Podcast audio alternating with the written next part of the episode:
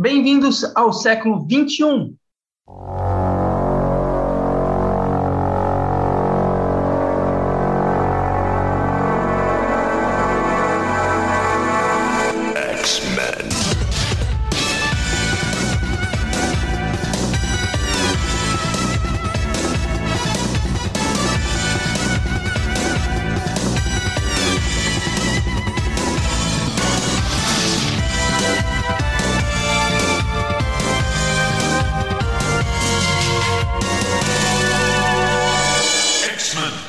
Bem-vindos à Utopia X. E hoje a Era Claremont.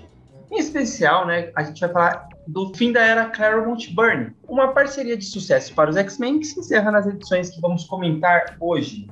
E dentre as edições que comentaremos está a clássica história Dias de um Futuro Esquecido.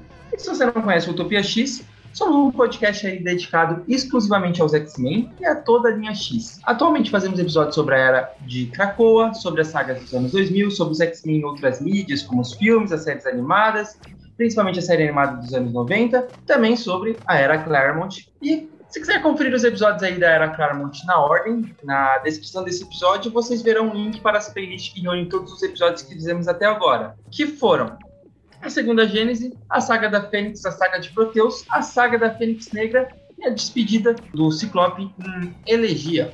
Uma história que funciona como um epílogo aí da saga da Fênix Negra.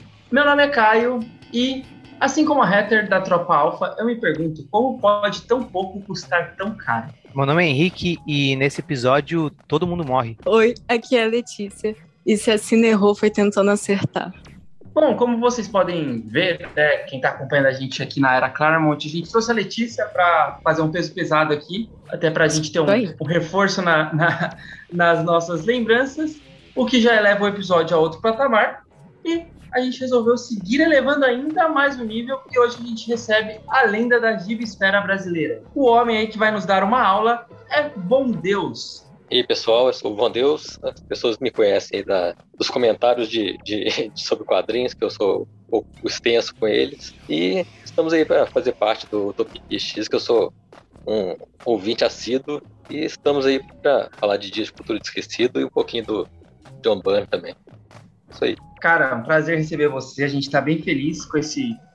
com você ter aceitado o nosso convite. A gente sabe que você está sempre aí contribuindo e ajudando a gente em diversas situações, marcando a gente no, no Instagram e sempre contribuindo aí com alguma informação. Seja bem-vindo e sinta-se à vontade. Bom, aos nossos ouvintes, a gente vai fazer da forma mais clássica possível do Utopia X, onde a gente faz um pequeno resumo das histórias e depois puxamos aí os nossos comentários a respeito dela. O que nós iremos começar hoje vai ser com uma história anterior a Dias de um Futuro Esquecido, que é o Kanye X-Men 139 e 140.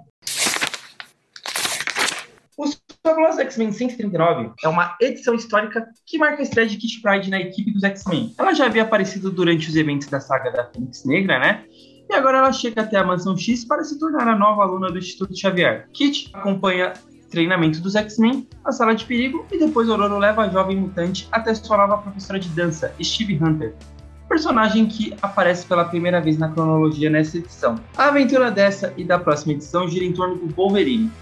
Algumas edições antes da saga da Fênix Negra, o Wolverine teve que lidar com o fato de do governo canadense não ter aceitado a sua ida para os X-Men. Aqui ele tentará resolver esse problema.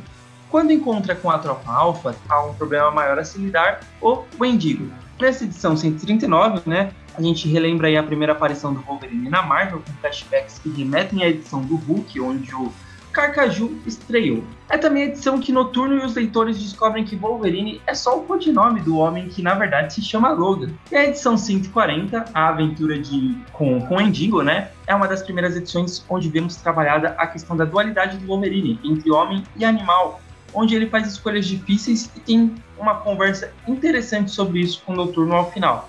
Cara, eu lembro que um dos maiores é, sustos que eu levei nessa edição, a primeira vez que eu li, é que eu nunca tinha percebido que eles não sabiam qual era o nome do Wolverine. Falando seríssimo.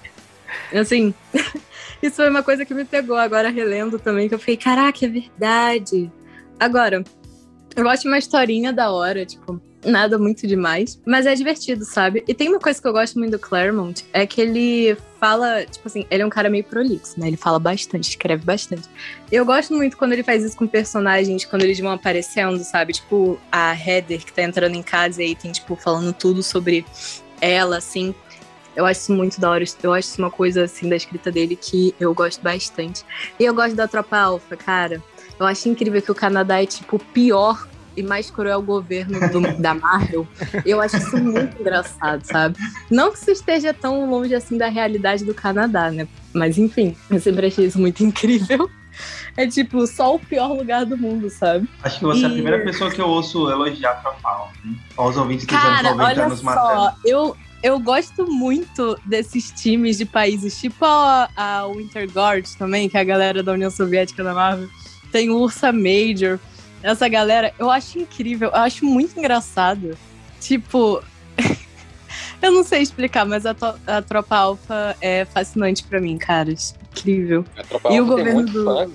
É, cara, viu? Tá vendo? Tropa Alpha tem vários fãs.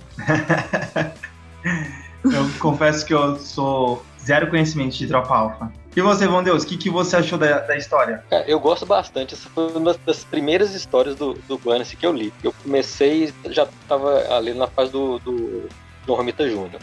Aí eu fui comprando as revistas para trás, assim, e a, saiu na Super Aventuras Marvel número 39 e 40, essas duas edições. Aí foi uma das primeiras é, Super Aventuras Marvel que eu comprei, assim. Então eu gostei, gosto de um, um valor afetivo muito grande, assim. Mas relendo agora, deu para ver que nessa na edição 139 ela tem, tipo, cinco estreias, assim, né? Tem a estreia da Steve Hunter, essa estreia do nome do Wolverine para todo mundo, que eles tinham, é, a gente descobriu o nome dele na, acho que na é, Uncanny 96 ou 97, quando eles vão para Irlanda, né? Aí aparecem uns leprechauns no meio da história, nada a ver, assim, e fala que o nome dele é Logan e tal. E depois é, tem a, a estreia do nome da, da codinome da, da Kitty Pride, né? De Sprite, que foi ninfa no Brasil, e tem aquela frase do, do, da capa, que depois o Jason Aaron usou bastante, né? Bem-vindo aos X-Men, espero que você sobreviva à experiência. Isso tudo apareceu pela primeira vez nessa, nessa edição, né? Então, ela é cheia de momentos marcantes, assim. E eu, eu acho a história bem legal. Eu também sou muito fã da, da Tropa Alpha, assim. O, Aí, o John Bunny, o cara que criou, ele não gosta, não gostava da Tropa Alpha, né? Ele fez a, a, a, revista meio obrigado, assim, mas... Eu não sabia disso, eu não. Eu achava que ele gostava da Tropa Alpha. É, não, ele, ele criou pra ser, tipo, coadjuvantes de luxo, assim, dos X-Men e de outras coisas. Tanto que na própria 130, 140, eu acho, tem assim, ah, eles estão participando da história do Ron, não sei que tá, o Estrela Polar, o Pigmeu e não sei o que, tá, tá participando da, da, história do Ron. Aí eles eram para ser só participantes. Aí o Jim Shooter viu que eles estavam fazendo tanto sucesso que falou, é, você vai fazer uma, uma, uma revista solo só deles, assim. Ele fez meio obrigado e para mim uma das melhores coisas que ele já escreveu na vida, assim, foi as 28 edições que ele fez da Tropa Alpha, assim, que eu acho que são incríveis mesmo. E na 140 também tem um fato daquela primeira cena do Colosso arrancando a, a raiz da árvore, assim, foi o, o, o ponto fundamental da briga do, do John Byrne sair do, do dos X-Men, né? Foi ali que ele decidiu. Não dá mais, porque o John Byrne desenhou o Colosso, tipo, tirando a, a raiz da árvore com facilidade do chão, e o Clement foi lá e escreveu é, é, como se ele estivesse fazendo um esforço tremendo assim, para tirar aquela raiz do chão. Então, falou, para mim chega, essa foi a última coisa que eu, que eu faço aqui e, e chega. Mas eu acho a história super interessante, assim, cara, eu gosto bastante.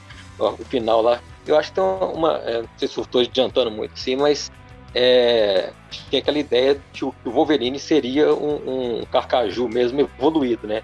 E eu Sim. acho que essa ideia ainda estava ainda tava em voga, assim, porque na hora que a Pássaro da Neve vira um carcaju no final, que o Wolverine vai conversar com ela para acalmar, assim, eu acho que aquela ideia ainda estava é, é, na cabeça deles para mostrar que ele era um carcaju, ele sabia que era transformar de carcaju para ser humano, assim. Eu, eu senti isso na hora que eu estava lendo dessa vez, assim, que tinha esse, esse fundinho ainda dele ser não um mutante igual a gente conhece hoje, mas um carcaju evoluído para mutante. Cara, é tão interessante essa história que, na verdade, né, vocês é, comentaram os dois sobre a primeira vez que aparece o nome Logan, né? É muito interessante você, da, da gente notar que algo que faz tão, tanta parte do, do, do, Wolverine, que é a respeito da, dele não lembrar das memórias dele, só foi introduzida lá no final da década de 80 mesmo, né? Já quase nos anos 90. Até então, a, até aqui e até um pouco depois, a, o, o Wolverine nunca mencionou que ele não lembra do passado dele, né? É legal que mostram que ele tem o esqueleto de adamantio, o revestido de adamantio. Ele fala que alguém fez isso com ele, mas ele nunca fala quem, por quê, ou que ele não se lembra disso, né? E isso é muito interessante porque a gente vai acompanhando nessas edições do Claremont o quanto que o Wolverine, que talvez seja junto ele com o Homem-Aranha e o Hulk até os filmes né, da, do MCU, eles eram os personagens mais conhecidos da Marvel, o quanto que é evoluindo e vão introduzindo as coisas. Cara, falando Não, é isso muito maneiro. Wolverine, aqui também é a estreia do melhor uniforme do Wolverine, né? É verdade, tem isso também. E Cara, eu a justificativa adoro é melhor, né? Ele fala assim, por que, que você mudou? de- Eu acho que o Noturno pergunta, por que você mudou? É, Por que não? Por que não mudar? O É eu Wolverine tá hilário. cara. Ele tá hilário nessas edições. Todo mundo Ele aqui tá concorda sarcástico. que é, o, que é o melhor uniforme? Ele falou que é o que ela mais Eu gosta. concordo. Eu também prefiro esse, o marrom e laranja, é o melhor pra mim. E você, É um clássico, acho que né? combina mais. Não sei, eu nunca parei pra pensar na verdade, mas eu vou com vocês. E ele é baseado naquele. Ele acho que, o-. Ele tirou base daquele do uniforme do, do Feng, do Garra, né? Que é da, da Guarda Imperial. Daquela, aqueles tons de laranja e marrom assim, que era uma criação do Dave Cockrum, né? O personagem Garra é do Dave Cockrum. E eu acho que o Bano gostou tanto que ele usou depois na história do, do Punho de Ferro. O, o Wolverine aparece com esse uniforme do Garra. E depois, é, acho que dois meses depois, um mês depois, ele aparece com esse uniforme marrom e laranja na, na, na 139. É verdade, já tinha aparecido esse uniforme no- na Tropa Imperial, né? É. bem legal a gente ir pegando esse- esses pontos e como que isso vai se cruzando e, e- e fazendo a- a- as histórias. O- Sim. Falando nesse negócio de, de nome, eu acho isso uma coisa extremamente interessante em quadrinhos. Que assim, tem um monte de personagem que durante anos e anos e décadas ninguém sabia qual era o nome verdadeiro dele, ou até hoje não sabe.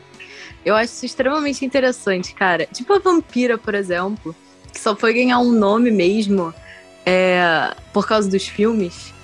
E tem uns que a gente não Forge. sabe até hoje. Tipo, O, O Forge Forge, não tem a nome até hoje, é. Calisto. É. Não tem, tipo, nome, tá ligado? É só isso mesmo, esse nomezinho que deram pra eles. Mas eu acho isso uma parada muito da hora, cara. Esse negócio que a gente tava falando também de, tipo, um monte de coisa estreia nessas edições é uma coisa que você sente muito quando você tá lendo qualquer coisa do Claremont, cara. Porque você vai vendo de onde veio tudo, basicamente. É que ele inventou quase tudo, sabe? Sim, isso é, isso é genial. Na fase do Paul Smith, por exemplo, em oito edições, assim, ele cria uma quantidade de coisa que, sei lá, em 10 anos outros escritores não criavam. Assim. Ele Introduziu, tipo, um milhão de coisas em, em, sei lá, menos de um ano. Criou uma sequência de coisa ali que é impossível de qualquer outra pessoa criar hoje em dia.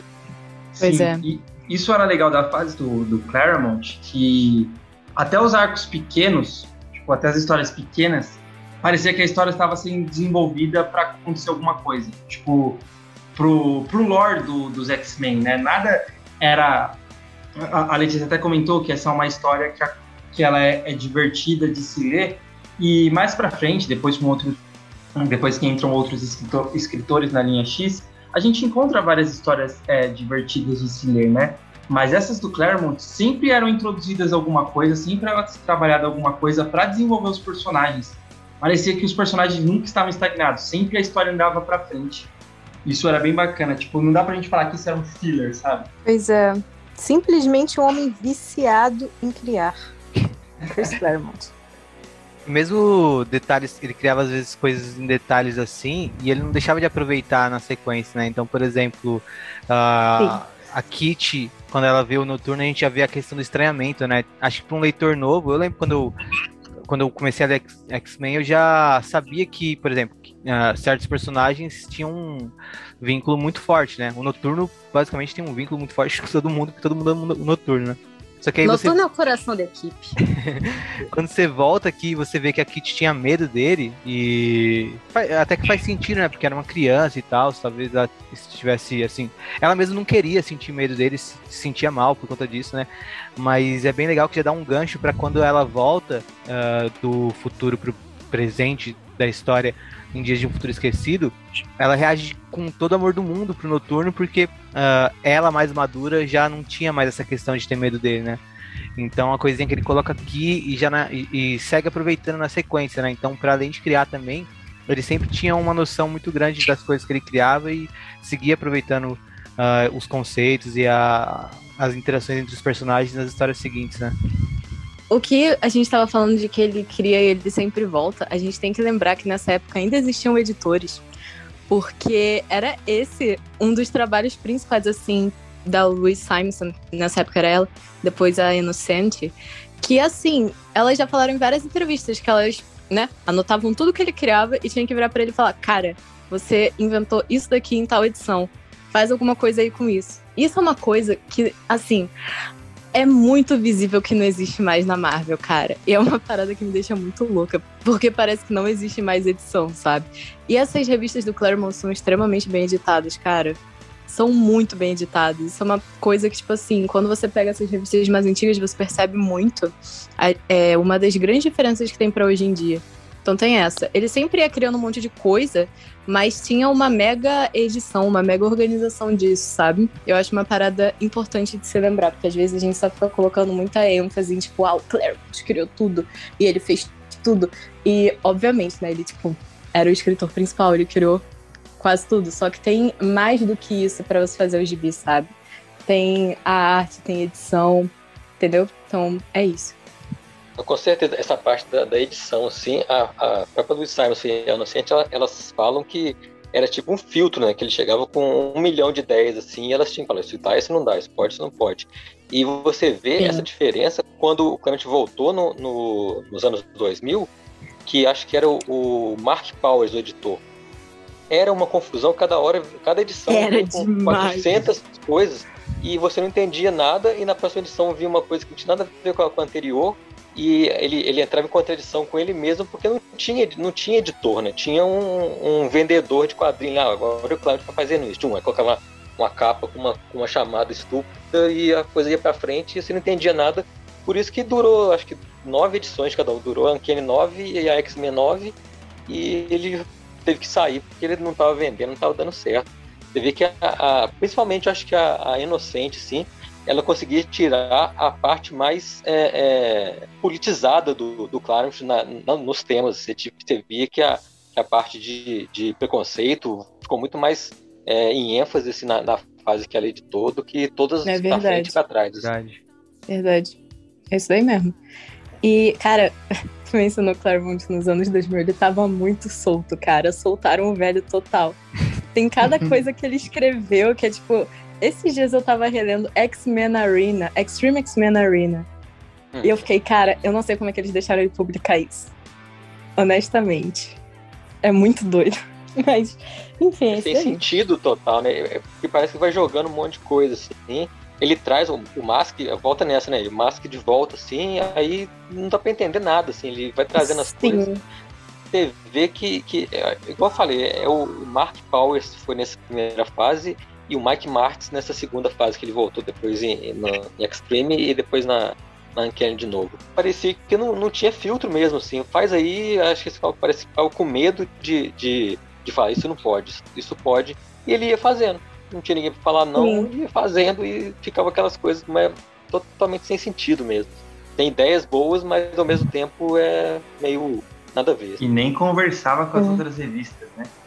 Não. Ele tentava. Não, não foi mas... nessa que ele criou uma segunda Lady Mastermind, porque não é. avisaram é. para ele é. que outra estava sendo usada. Igual na, na, primeira fase que ele voltou, não avisaram para ele que, que, a, que a Kitty já tinha se envolvido com o Pete Wisdom lá no Excalibur. Aí ele agindo uhum. como se ela tivesse 16 anos ainda, ela já tinha é, ido pra cama com, com o Pete Wisdom e aí deu uma confusão, ele agindo como uhum. se ela tivesse 16 e todo mundo, mas ela já fez 21, não é, não é assim mais entrava em contradição porque não chegou o editor falar assim, ó, a Kitty já foi pra cama com o cara lá, não dá pra você tratar como se ela tivesse 16 aqui, porque ela já é maior de idade. Não mas tinha é, tem esse lance, tem esse lance de que quando o Claremont volta, ele escreve como se ele nunca tivesse ido embora, né, cara? Ele simplesmente continua as paradas dele, ele não tá nem Mas esse é o papel depois. do editor, né? O editor tem que pois chegar é, e falar não, assim, ó, isso aqui já aconteceu, não, não dá pra você falar que, sei lá, o, a Rachel tá, tá aqui ainda. Então ele vai criando as coisas sem, sem parâmetro nenhum, né? Pois E é. ele era editor, é, editor não, chefe criativo antes de, de voltar a escrever. Quando ele voltou para a Marvel em 98, 99 mais ou menos, ele, antes de escrever o Quarteto Fantástico, ele era chefe criativo da Marvel e ele fazia justamente isso. Mostrar, isso pode, isso não pode, vamos, vamos organizar a- as ideias aqui. E na hora que ele voltou a escrever, ninguém falou isso com ele. O que ele fazia para os outros, ninguém fez isso com ele. Foi o maior erro de todos, foi esse. Parece que ele tipo, quero. não aprendeu com. é, Assim, parece que isso que a Letícia está apontando, principalmente depois que eu falei, parece que na cabeça do Claremont não aconteceu, né? Quando ele volta pra Marvel, os X-Men escreve mais solto, parece que tipo ele não. Porque, sei lá, ele ficou o quê? Mais de 10 anos, né? Nos X-Men? Acho que. 16. É, então. 16. E- É, ficou 16 e depois saiu e ficou 9 anos sem, sem escrever pra, pra Então, e sendo, sendo bem coordenado, bem editado e tudo mais, e tipo, não sei se ele não se deu conta de que boa parte dos triunfos dele é, era por conta desse dessa equipe que tava junto com ele, né? Porque ah, talvez se ele tivesse é, se dado conta disso, ele não teria feito um trabalho tão ruim quando voltou, né, nos anos 2000. Eu não, eu não sei se é isso, porque ele, em toda entrevista, ele fala, ele sempre dá crédito pra, pra Luiz Simonson e a Inocente, sim. Verdade. fala, "Ah, quem que, que você acha que, que é responsável por esse sucesso todo, ele fala das ideias dele e tal, mas sempre acredita as duas. Só que quando chegou, acho que faltava alguém pra, tipo, dar um esporro na, e falar assim, ó, isso aqui não dá pra você fazer, não tem como você trazer tal pessoa de volta, não tem como você agir como se nada disso tivesse acontecido ou acontecido. E faltava um- uma mão mais forte ali pra- pra falar com ele, que você tá escrevendo pra várias pessoas, né? Só você sozinho, né? Então, É, e acho que é que, mais falou, isso né? do que uma falta de controle dele. É aquilo que você falou também, né? Tipo, depois de certo período, os editores passaram a trabalhar mais como, sei lá, tipo. Não se foram empregando gente do marketing como editor, porque. É total marketing, cara. É. Não é mais nada de edição. Não, os Cara, é só você ver não na década conhecem, de né? 90 que tinha 50 revistas de X-Men e, tipo, não tinha mais como coordenar 300 milhões de personagens ali aparecendo, linhas de, fu- de, de futuro sendo criada uma atrás da outra, Excalibur Mas nessa época ainda era o, o Bob Harris, assim, e ele ainda tinha, um, porque ele também era, era roteirista, né? Bem mais ou menos, assim, mas ele era roteirista, ele tinha um conhecimento. Você vê que ó, a Louise Simons, o Art Goodwin, o Roy Thomas, a, Louise, a Inocente, todo mundo nessa época era, além de ser, ser ator de shooter, além de ser editor, também era roteirista. Então você vê um padrão. É, isso assim, fazia uma a mega partir do- diferença. do- é, a partir do ano 2005 pra frente, sim, editor nunca escreveu uma história. Eles são editores e mais nada. Então você vê que ah, os próprios editores, igual eu comentei com vocês uma vez lá, o, o Jordan D. White foi começar a ler é, os X-Men do Jack Kirby e Stan Lee ano passado, retrasado. Então você vê que o cara não tem nenhum conhecimento básico, assim, que qualquer leitor fã de X-Men assim sabe mais do que ele. Então fica difícil de controlar um, um escritor do calibre do Claremont assim, tendo um editor que conhece menos do que o próprio cara. Né? É, eu acho legal também comentar é, como que ele trabalhava assim, o Claremont nos balões, né? Tipo assim, o ciúme da, da, da tempestade com a Steve Hunter com a, com a Kit lá. É, eu ele ia mencionar Steve Hunter agora, cara. Nossa, detalhes assim de tipo é, é, como que, que os personagens tipo assim, trabalhavam isso na Abril era muito cortado eu lembro quando eu, quando eu li é, na Abril sim tinha muita coisa que os balões de pensamento eram tipo assim tinha metade do que tem na, na, na original então você tinha a história igual é mesmo assim mas nessa parte assim, eu não lembro desse pensamento da, da tempestade tendo ciúme no, no, no formatinho eu lembro, lendo agora, assim, ficou muito mais evidente. Eu acho que, que, que essa ênfase na, no interior dessa relação dos personagens, assim, abriu o JP e cortava bastante essa parte. Cara, que sacanagem. Eu nem sabia que eles faziam isso. É porque não cabia, né? Tipo assim, imagina que Não, monte é, de texto colocando metade do tamanho da. E a letra do formatinho ainda era maior que a letra original do, do, do, do formato americano. Então tinha que cortar muita Uhum. coisa. A- Não, a mas é, Abril eu um acho. formato que o brasileiro estava acostumado, né? Tipo, já tinha um monte de revista aqui nesse formato, né? Não, era o formato adequado para a situação financeira do, do, Brasil também, assim.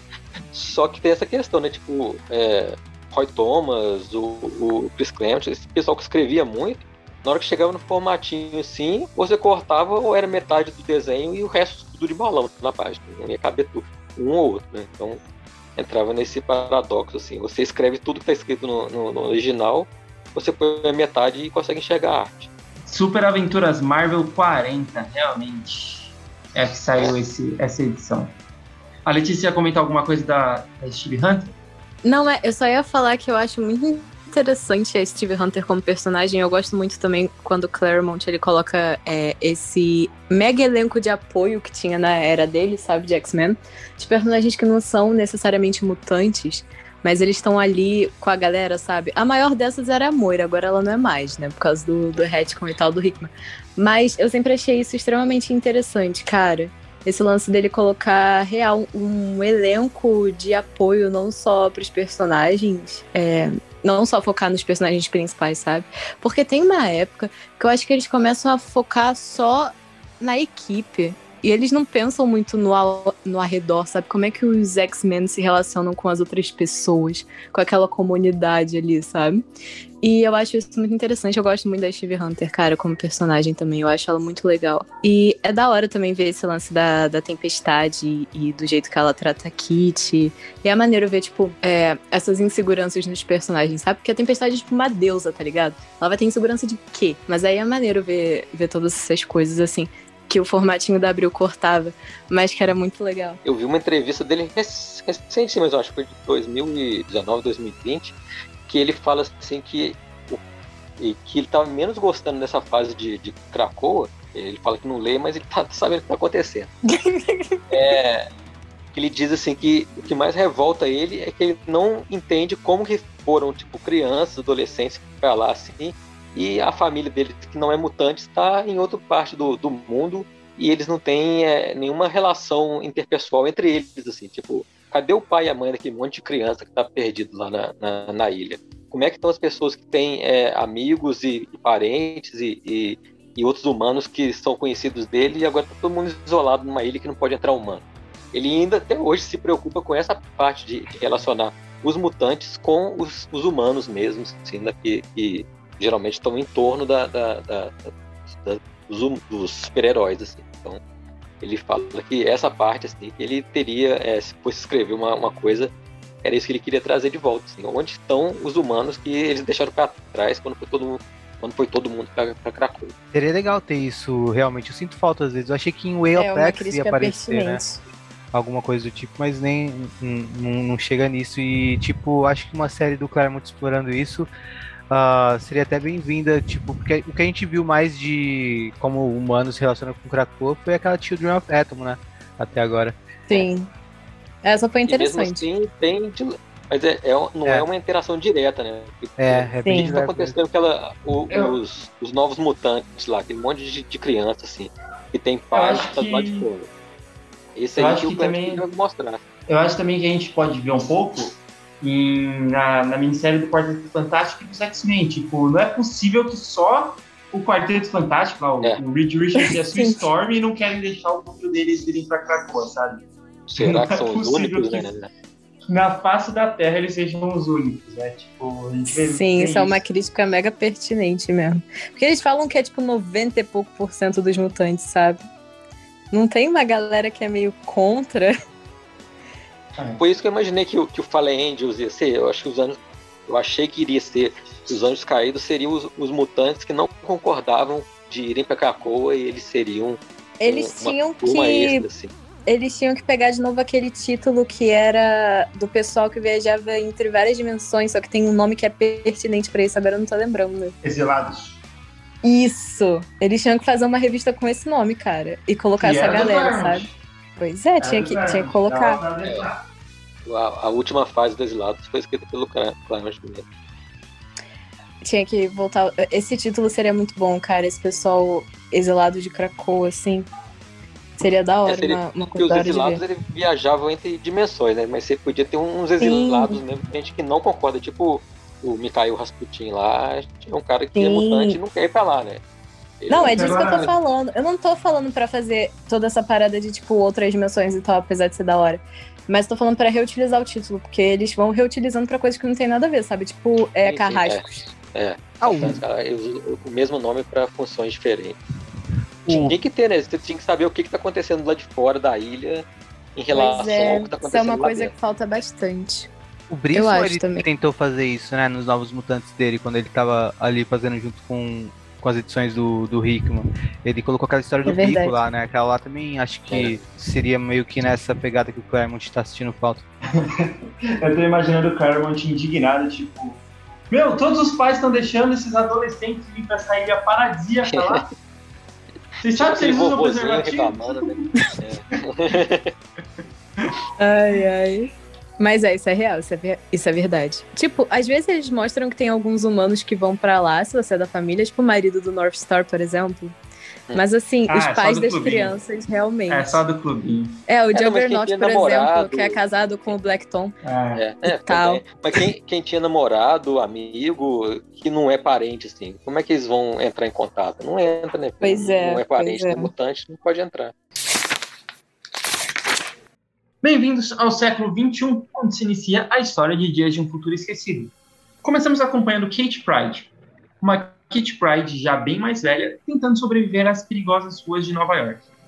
Ela precisa encontrar um Wolverine também envelhecido, mas nem tanto. Ele entrega a ela um dispositivo para ela levar de volta para os X-Men.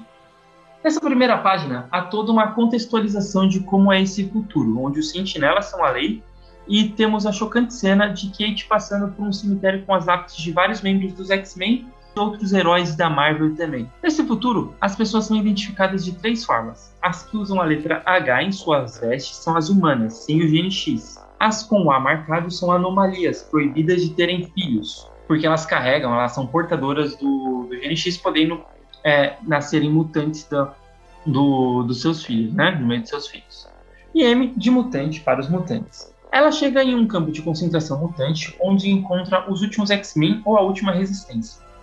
Além do já citado Wolverine, que não está junto com os outros mutantes ali, a resistência é formada por Kate, Magneto, Tempestade, Colossus, Franklin, Richards e a telepata Rachel. O dispositivo que ela levou para eles permitirá o funcionamento de um aparelho que levará, a partir dos poderes telepáticos de Rachel, a mente de Kate até o seu corpo mais jovem, a Kate Pride do presente. Depois disso, a aventura começa. Kate tem que avisar os X-Men que um assassinato ocasionará aquele futuro. Ela explica melhor sobre o atentado e sobre esse futuro para os mutantes do presente, e o leitor conhecerá a nova Irmandade de Mutantes comandada pela mutante Mística. Ela conta que neste dia, a Irmandade assassinará o candidato à presidência Robert Kelly, assim como o professor Xavier e Moira McTaggart. Isso levará um candidato radicalmente antimutante a reativar os sentinelas e as máquinas concluirão que o melhor jeito de acabar com a ameaça mutante é tomando o comando do país. Daí pra frente seria só calamidade. Enquanto isso, no futuro, nós acompanhamos os últimos X-Men tentando proteger o corpo de Kate Pride, enquanto sentinelas os caçam.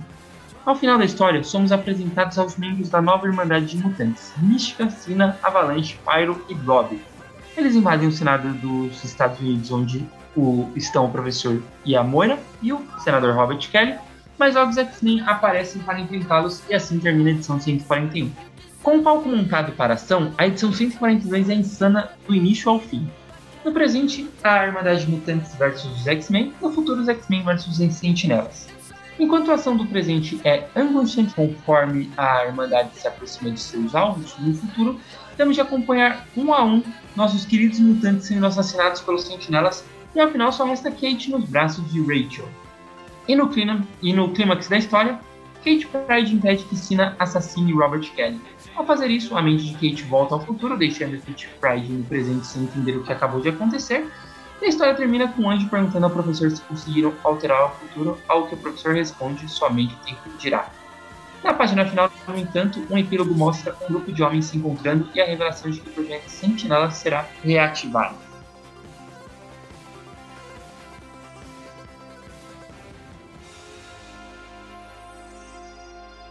Bom Deus, nosso convidado especial pode dar a nossa a, a aula aí e falar o que, que você achou sobre essa edição. Fique à vontade. Cara, eu acho incrível, assim, que em duas edições contou uma história completa com ainda teve uma recapitulação na 142 de tudo que aconteceu na 141 é, a Kit conseguiu convencer todo mundo em meia página de que ela era a Kit do futuro mesmo, ninguém falou nada. E é, eu acho o ritmo dessa edição perfeito. E você vê que, que tem uma, uma, uma pegada assim que parece que não, não, tem um erro de, de roteiro. Assim, você via até né, nas edições do próprio Climate Burn anteriores, assim, essa é, parece que ela foi feita para dar certo mesmo. Assim, tanto que eu acho que é o único clássico que tem duas edições 44 páginas assim e funciona muito melhor do que a própria saga de Fênix, que foram da, da, Fênix Negras, que foram nove edições. Eu acho perfeito. Tem o que, que pôde de, de ter feito nelas. Tem vários momentos, sim, que, que eu acho super interessantes, mas a gente pode ir comentando durante a, a o comentário da, da, das histórias. Mas eu acho muito, muito, muito boa mesmo. Falou tudo, concordo com tudo. Vocês acham Cara, que ela tá datada? Que ela tá o quê? Datada? Eu acho que não. Mas sabe por que que parece, eu acho? Porque Dias de um Futuro Esquecido meio que abriu a porta para muita, muita, muita coisa. É tipo, hoje em dia é completamente normal a gente ver, tipo, o futuro distópico em X-Men, sabe? É completamente normal a gente ver esse tipo de história. Só que aí é, tipo, o começo disso, sabe? Eu acho que é muito um dos pilares de X-Men, é Dias de um Futuro Esquecido. Não só porque é uma história muito boa, porque eu acho que tem outros, outras histórias clássicas que são muito boas, sabe? Só que essa tem um impacto que é muito grande. Entendeu? Mais ou menos o que eu tô querendo falar. Hoje em dia você pode ler a história e você pode falar, ah, não é tanta coisa assim, mas tipo, no contexto todo dela, eu acho que ela é extremamente bem escrita, né? Mas no contexto todo dela, ela, além de ser muito icônica, ela é muito importante, entendeu? Muitos plots vêm daí. Você vai ler o negócio do Jonathan Hickman hoje em dia, e essa provavelmente é a coisa que ele mais pegou para fazer o plot principal da era de Krakoa, sabe? É tipo, vem tudo daí. Entendeu mais ou menos o que eu tô querendo falar? Sim, com certeza, eu concordo. Assim, até mais do que X-Men, você sabe que Dia de um Futuro Esquecido influenciou outras e outras mídias. Assim, Sim. James Cameron jamais vai admitir, mas Exterminador do Futuro é de 1984. É bem depois disso. Ele jamais vai admitir que ele, que ele também foi influenciado por isso, né? Falando assim, é uma... em influência, que tu tá falando agora. Não, termina aí que tu tá falando. Não, pode, pode, pode puxar. Falando em influência, é, vocês sabiam que uma das maiores influências do Claremont é Doctor Who? Tipo, total. Tem muita, muita, muita coisa que ele pega de lá, é, principalmente para Excalibur. Só que nesse daqui, é o plot meio que central, assim, a parte mais. Quando você olha por cima, é muito o de um episódio do início da década de 70, da época do terceiro doutor, do John Pertwee, chamado Day of the Daleks que é a história em que tem esse futuro é, distópico comandado por essas máquinas, né, que são os Daleks, e que isso tudo aconteceu porque mataram no passado um político importante. E aí tem todo esse grupo que o doutor tem que impedir de matar esse cara, tá ligado? Pra no futuro, pro futuro não virar tipo uma distopia controlada por esses robôs e tal. Então tem essa o Burn mesmo, ele fala que depois de um tempo assim, ele meio que falou que teve uma inspiração sem ser inspirada nesse, nesse próprio episódio, assim, porque Sim. o plot da, dessa edição é do, do Burn, né? O Burn tipo, uhum. só os retoques de, de roteiro mesmo. Assim. Aí ele fala que é, é, esse episódio do Doctor Who foi uma inspiração para ele injetar essa ideia dentro dos X-Men. E foi é. a, a, despedida dele, né, com, com uma história que, que ficou para sempre. Assim. Super interessante. Sim. Isso é legal que vocês comentarem, né? Porque assim, quando eu assisto alguma coisa que eu sei que é grande, ou, ou eu leio, tipo, só que é algo antigo, como essa saga, eu tento ler e me, me abster do, do conhecimento que eu tive é, posterior ao que foi lançado, né? E me colocar na cabeça de quem está lendo naquele momento que isso foi lançado. Então, a primeira vez que eu li, que eu prestei atenção só na história, né? Tipo, Benoit, essas coisas.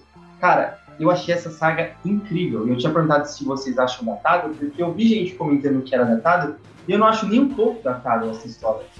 Tem muito elemento, para mim isso daqui realmente é, é, a base do que se transforma as histórias dos X-Men. É, em questão de futuro alternativo, futuro distópico. É, muito é, é interessante você ver no, na hora que os mutantes né, lá do futuro estão os X-Men do futuro estão invadindo a base Sentinela tem uma hora que o Wolverine pergunta, ah, quer dizer que se a gente está fazendo tudo isso aqui, pode ser que só transforme numa linha alternativa, a gente nem está fazendo tudo isso em vão. É bem legal e que é o que realmente a gente vê, né? E uma coisa que é muito engraçada dessa saga, eu, eu acho que é isso é por causa do desenho dos anos 90, é que existe aquele efeito Mandela nela, de que ela aparece o Nimrod e ela não aparece o Nimrod. Em nenhum momento o Nimrod ele, é, ele aparece nessa saga, ele aparece só depois, quando a Rachel volta pro presente, aí realmente é, fala-se sobre o, o Nimrod. Eu já vi muita gente que às vezes fala para comentar dessa saga, às vezes até em podcast, essas coisas, e comenta que essa saga foi a saga que introduziu o Nimrod, mas não foi. Eu tinha essa falsa lembrança também. Também, o que eles dizem é que o Nimrod, ele depois o Nimrod aparece na Uncanny 191, naquele, na última página daquela edição do, do Kulangat, do Kulangat, né? Do, do, Kulangat. Uma, uma, Kulangat, né? Que eles criam uma, uma, uma ilha medieval no meio de Manhattan, assim, com Manhattan, né? Aí Todo na última mundo página fala do mal Doutor... dessa história. Nossa, Todo eu mundo fala mal essa dessa história, mas eu adoro também, cara. Eu Não. adoro, eu acho o máximo. Eu, uma vez eu escrevi falando assim, essa pra mim é o segundo, é o segundo Dia de um Futuro Esquecido. São duas edições só também. Assim, ele tem uma história fantástica, assim. É muito legal. Aí na última incrível. página o Doutor Estranho faz uma, uma magia e para desfazer toda essa, essa doideira que o, que o Kulangev faz na, em Manhattan, ele cria um outro problema e o problema é trazer o, o Nimrod do futuro. E depois, bem mais pra frente, diz que o Nimrod veio desse mesmo futuro do Dia de Futuro Esquecido. Então por isso que o pessoal Isso. confunde, acha que ele surgiu É lá, mas na verdade ele só faz parte do futuro de, de Futuro Esquecido. É dessa linha. mas ele surgiu bem, bem depois, é. É, é isso, é É. dessa linha. E eu acho que também tem muito a ver com a história dos anos 90, né? Porque os anos 90 adaptou essa história duas vezes. É, aliás, Uhum. os anos 90 eu digo a animação dos anos 90. Ela adaptou essa história duas vezes. A primeira é no episódio do Bishop, né? Que, é, que tem até um nome parecido, agora não me recordo. que a gente É o mesmo nome, é Days of Foot Past. É o É, nome. acho que, é, acho que no desenho traduziu como Dias de um Futuro Passado. Isso, a tradução ela se perdeu, isso mesmo, perfeito. Só que aí é, é bem parecido, só que a, a diferença é que misturam com a história do Bishop, né? Mas ele volta pro passado, pro presente, para impedir um assassinato, que é do senador Kelly, e era a mística que ia matar ele, só que aí mistura com a ideia do Bishop achar o Gambit um traidor, é bem legal isso. E também Fizeram uma salada com as duas histórias. Exato. e também tem uma outra história aqui de, um outro episódio do desenho animado, que é um que a também com o Bishop, que é aquele vilão do Bishop lá volta pro, pro passado para matar o Xavier e isso ge- gera uma nova linha do tempo em que a Tempestade e o Wolverine são namorados no futuro e o futuro é totalmente distópico e eles voltam pro passado para impedir é, esse assassinato de acontecer, só que aí no caso é o assassinato do Xavier. E aí É. Que é uma outra, é uma outra É de onde vem- com a Era do Apocalipse. Sim, Exato. o- a Era do Apocalipse não foi inspirado no desenho? Não é esse negócio? Que eu acho que, que não, porque a, o, eles saíram com a distância de mais ou menos assim. O desenho saiu antes, mas saiu tipo uns dois, três meses eu antes. tenho aqui uma, eu tenho até um, um, um Excel para falar exatamente a data que saiu esses episódios, porque é uma confusão. Uma vez eu achei, eu anotei tudo. Mas a Até- questão é que o episódio saiu antes, só que o plot da, da, da história, eu lembro que saiu na, na Wizard americana, eu, eu comprava ela todo mês assim, e saiu assim, é, tipo aqueles boatos de, de, de quadrinhos. Ah, vão cancelar todos os títulos de X-Men. Aí era tipo só um boato. Isso saiu assim, tipo um ano antes.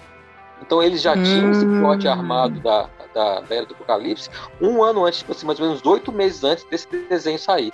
E o desenho era Olha feito tipo assim, semanal, no máximo dois meses antes o desenho estava sendo produzido. Então eu acho que a ideia do, do, do plot da Era do Apocalipse é anterior ao desenho, mesmo o desenho tendo saído antes da história é, na- nas bandas. Eu sempre achei que era por causa do desenho. Também eu, É, eu- eu- li isso em algum lugar que era por causa do desenho. E só que agora eu acho que é tipo uma coincidência, porque eu também não acho que a, o planejamento das histórias em quadrinho tenha chegado nos ouvidos de quem fazia os desenhos. Porque, até porque ah, eu também li em algum lugar que o pessoal que fazia os desenhos, os roteiros dos desenhos, nem eram tão ligados às, às histórias em quadrinhos assim e tal. Não, e, e era Saban lá no Japão. Eles não estavam nem sabendo o que a Marvel estava fazendo, nem a Marvel estava sabendo o que eles estavam fazendo. Né? É, acho que É, foi só uma mas ele coincidência. saiu depois, hein? Os episódios saíram depois já era do Apocalipse. Era do Apocalipse saiu em a- até julho de 95, né, originalmente.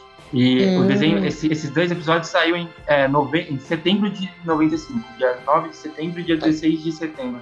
Mas uma confirmação, aí, eu acho que tudo que saiu no desenho, sim, uma exceção ou outra, foi, foi criado pelo, pelo, pelo, pela, pela animação. Assim. Acho que a grande maioria é tudo tirado do- dos quadrinhos mesmo. Sim. É, esse episódio é o, o One Man's Worth, né? E eu comentei que ele é parecido com, com esse plot muito por causa do, do romance do Colossus com a Kate, que no caso aqui agora é a Kate, né? Porque eles estão tentando mudar ali o passado, mas eles sabem que se eles mudarem o passado, pode ser que eles nem tenham esse romance, né? Que é o plot principal do episódio. Que é a tempestade do Wolverine se amando ali, tem um, um baita de um romance, diga-se de passagem, e eles têm que mudar o passado para evitar que, o, que os sentinelas dominem tudo ali. E ao mesmo tempo eles sabem que se isso acontecer, eles não, não vão se amar, né? Não como namorados, né? Só como E eu amigos acho que esse romance inspirou muito depois o, o namoro que o Wolverine e a Tempestade tiveram lá em 2012, 2013. E eles tiveram um, um, um namorismozinho. Logo quando, antes do Wolverine morrer, assim, É, eles isso é começaram coisa. a namorar e tal. Eu acho Marvel que Now, uma, né? uma é, Marvel. É, grande Marvel Nossa, influência. Mas eles já tinham tido uma Grande. parada antes, né? O Wolverine e a Tempestade. É sempre rolou um flerte, né? É, tipo na. Mas época eles são amigos, né? assim. É, tipo isso. Tipo amizade colorida, a Tempestade Wolverine. Mas antes a gente tava falando do Nimrod, a gente tava falando da, é, da introdução dele e tal. E nessa história a gente é introduzido não apenas ao conceito do de distopias, mas também a vários personagens que vão ficar sendo bem recorrentes aí, né? Tipo, a Mística é a primeira história dos X-Men que ela aparece, apesar dela ter aparecido antes em Miss Marvel. A primeira vez que ela aparece em Miss Marvel é tipo como um cameo, assim, na edição 16, e aí na edição 18 ela realmente aparece. E ela era, tipo, O inimiga legal é da que ela apareceu e na, na 18 e apareceu na página 18 da, da 141. Olha aí, olha aí. Tudo conectado, cara. O Claremont É, pensa disso. total. E- e- mas eu acho que foi de propósito isso mesmo, porque ela aparece no primeiro quadro da página 18, sim, e ela estreou na, na 18. A Olha só aí. existe porque o Claremont viu um desenho do Cochran, né? do Ele curtiu bastante É. e quis usar na. E agora surge nos X-Men nessa parte. E a primeira Sim. edição da, da, da Cena, né? O... Sim, da Do Avalanche e do, e do, e do Pyro. Pyro. É legal como a, em inglês o nome dela é Destiny, né? E é engraçado que os X-Men estão lutando contra uma coisa que, é, para impedir o destino deles que eles descobrem, né? E é meio e a Kate voltando no passado e a cena final é justamente ela atrapalhando a personagem que se chama Destino, né? É bem interessante esse final quando ela evita o que ela acerte o, o senador Kelly. Verdade, verdade. É muito da hora, cara. Porque Dias de Futuro Esquecido introduz muita coisa. Que história incrível. Mas o lance que tu tava falando é do, do Claremont ter pegado a, a mística pra fazer uma, uma personagem só por causa do design. Assim, ele estava certíssimo. Porque eu acho que é um dos melhores designs de personagem dos X-Men, cara. Eu E acho muito fantástico. bom, e, assim. E até hoje não mudou nada, né? O uniforme dela é o Não, mesmo até porque hoje. é muito bom. É verdade, muito bom. O Noturno também. O Noturno continua muito igual. O Mas Cochran no era outro foda. ainda passou tipo assim, teve vários uniformes durante, mas a mística não, você pode Sim. pegar ela em, nos anos 90, 2000, 2010, é a mesma Ela coisa. tem algumas, alguns outros, mas geralmente ela sempre acaba voltando pra essa forma, assim. Porque ela é muito É icônica. perfeito, né? A Sim. também, né? O, o visual dela É também é, verdade. impecável, né? Uhum. Eu acho também. Esse já é do Burn, né? Eu acho os visuais, tipo, do Pyro, do Avalanche dela muito bons, cara. Eu gosto de todos eles, eu acho muito maneiro. É, tipo, meio diferente, sabe? O dela, principalmente, é muito diferente do, dos outros, assim. Porque tem os uniformes que são um pouco mais parecidos, sabe? Mas na mesma vibe. Só que o dela é mó diferente. Eu acho maneiro. Nossa, gente, essa história é muito boa, né? Sim. Vocês estavam falando, eu vou, eu vou lembrando das coisas aqui da história e, tipo. É, é, é, é que nem o Von Deus falou, acontece tanta coisa, são só duas edições e muito bem trabalhadas, assim, sabe? É, além de acontecer muita coisa, ter muito plot, é, eles introduzem uma porrada de personagem que, que é a Rachel. Sim. Apesar de ainda não falar também que ela é filha do Ciclope aqui, né? Isso você vai falar mais lá na, na frente. É, é tipo uma ruiva com poderes telepáticos. Telecinéticos e telepáticos. quem, quem, será essa ruiva com poderes telepáticos? Chama Rachel só. E assim, introduz é, Avalanche, Pyro, a Sina, o. Já deixa claro que a Mystic é mãe do Noturno. Isso sem é verdade. ainda de trabalhar a profundidade dos personagens, tipo, no futuro. A Tempestade falando que já matou, apesar de ela ter falado jurado que nunca faria isso, mas ela não se arrepende, porque é, é pra salvar o, a, a galera, né? Salvar a própria espécie salvar os amigos.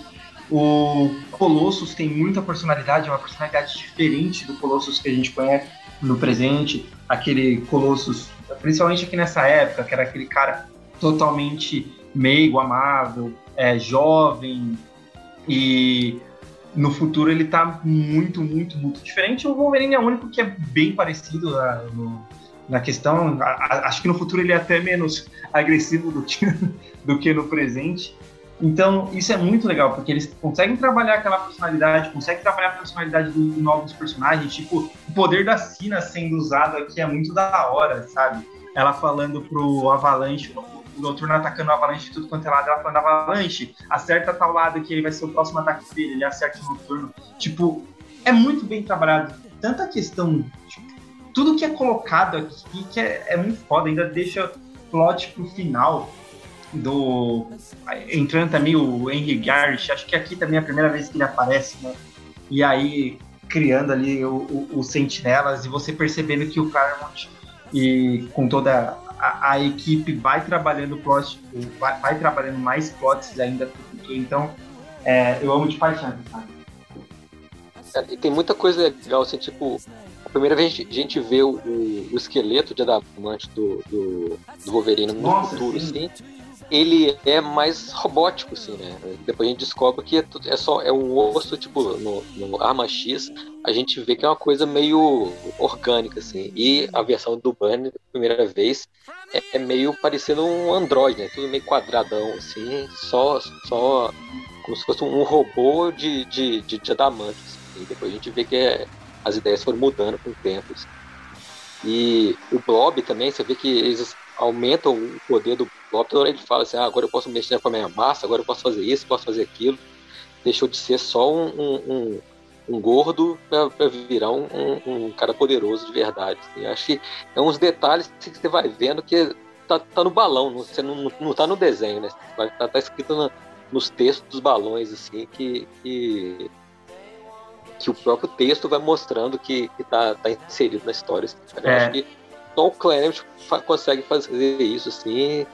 Você vê que, que tá tudo escrito de uma forma que, que através do texto você entende muito mais do que se tivesse só um desenho e um diálogo igual tem hoje em dia, assim, que praticamente não tem diálogo, né? Você vê cada página demora dois segundos para ler e às vezes você ficava lá cinco minutos lendo e prestando atenção, tentando ler de novo para entender o que o cara falou, o que mudou. Uhum. É uma mudança Nossa, muito diferente. É maravilhoso esse lance do Blob, para ver como a história é bem escrita. O lance do Blob, tipo, não é só simplesmente ele aumentou o poder dele, não. Ele nem sabia que ele podia fazer isso. Na, na edição que antecede o Dia de Futuro Esquecido, no finalzinho tem um, um epílogo que mostra ele fugindo da cadeia e ele descobrindo que esse poder, porque a mística falou para ele que ele poderia fazer isso, né? E isso é, e se você pensar por ah, como que a mística sabia que ele conseguiria fazer isso? Pela Sina, né? Então é, é, muito foda, tudo é muito bem amarrado nessa edição.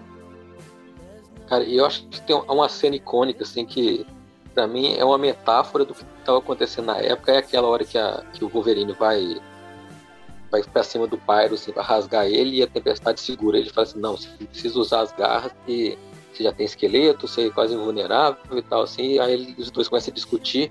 Aquilo ali, quando eu li a segunda, terceira vez, assim, para mim foi uma, uma, metáfora do que estava acontecendo entre o, o Climate e o Burns, porque foi a última edição do, dos dois juntos, assim, e tipo, é, quem o Climate era a tempestade, né? Tipo, ele é a tempestade em todas as histórias, e o Burn é o Wolverine. Né? Pode assim. crer. e o que aconteceu? Os dois estão discutindo ali e no final da, das contas, quem ganha a discussão é a, a Tempestade. O Wolverine recolhe as garras e fala assim: então tá, vou, vou seguir suas ordens. E o que acontece na, na próxima edição? Tchau, Bunny, Climate fica. E pra mim é a metáfora perfeita do que estava acontecendo na época, naquela página dos dois tendo aquela discussão. Então, acho perfeito isso também. Uma coisa legal desse quadrinho também são as cenas uh, do futuro. Primeiro, a, a cena que aparece as lápides, eu acho bem impactante, né? Quando você para Ela pra é reparar. É, é muito pesado. Você para é pra reparar cada um dos nomes. E é difícil. Só tem um detalhe que eu achei engraçado na hora que eu li: é que na lápide do Homem de Gelo tá escrito Bob Drake. Não tá com o nome Robert, não, né? Tipo, não tá Bob. Me enterraram com o apelido deles, assim, né? Ah, quem tá aí é o Bob. é verdade, tá bem lá no fundo mesmo atrás do, é. do anjo. E o, a, a, cena também do Wolverine morrendo é muito icônica, né? É difícil de esquecer. E.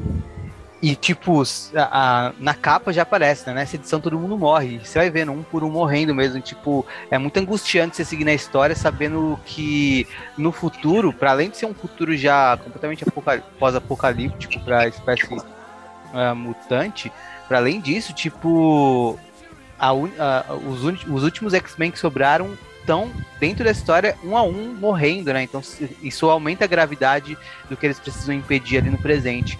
E no fim eles conseguem impedir, você fica meio que aliviado, só que aí na conversa final do anjo com o professor, você fica tipo, é, realmente, né? Será que isso mudou o futuro? Só realmente o tempo irá dizer, tipo, não dá para saber mesmo. E, e aí já vem o um indício do Sentinela se tornando na sequência, né? E a última cena do futuro é anterior a gente saber se ela vai, se a Kate vai conseguir é, impedir o assassinato ou não, né? É. Então, um suspense no ar total, assim. Oh, e, e, das mortes, não sei qual foi a preferida de vocês, mas a, a morte do futuro para mim, eu acho que a que não mostrou do Colosso, assim.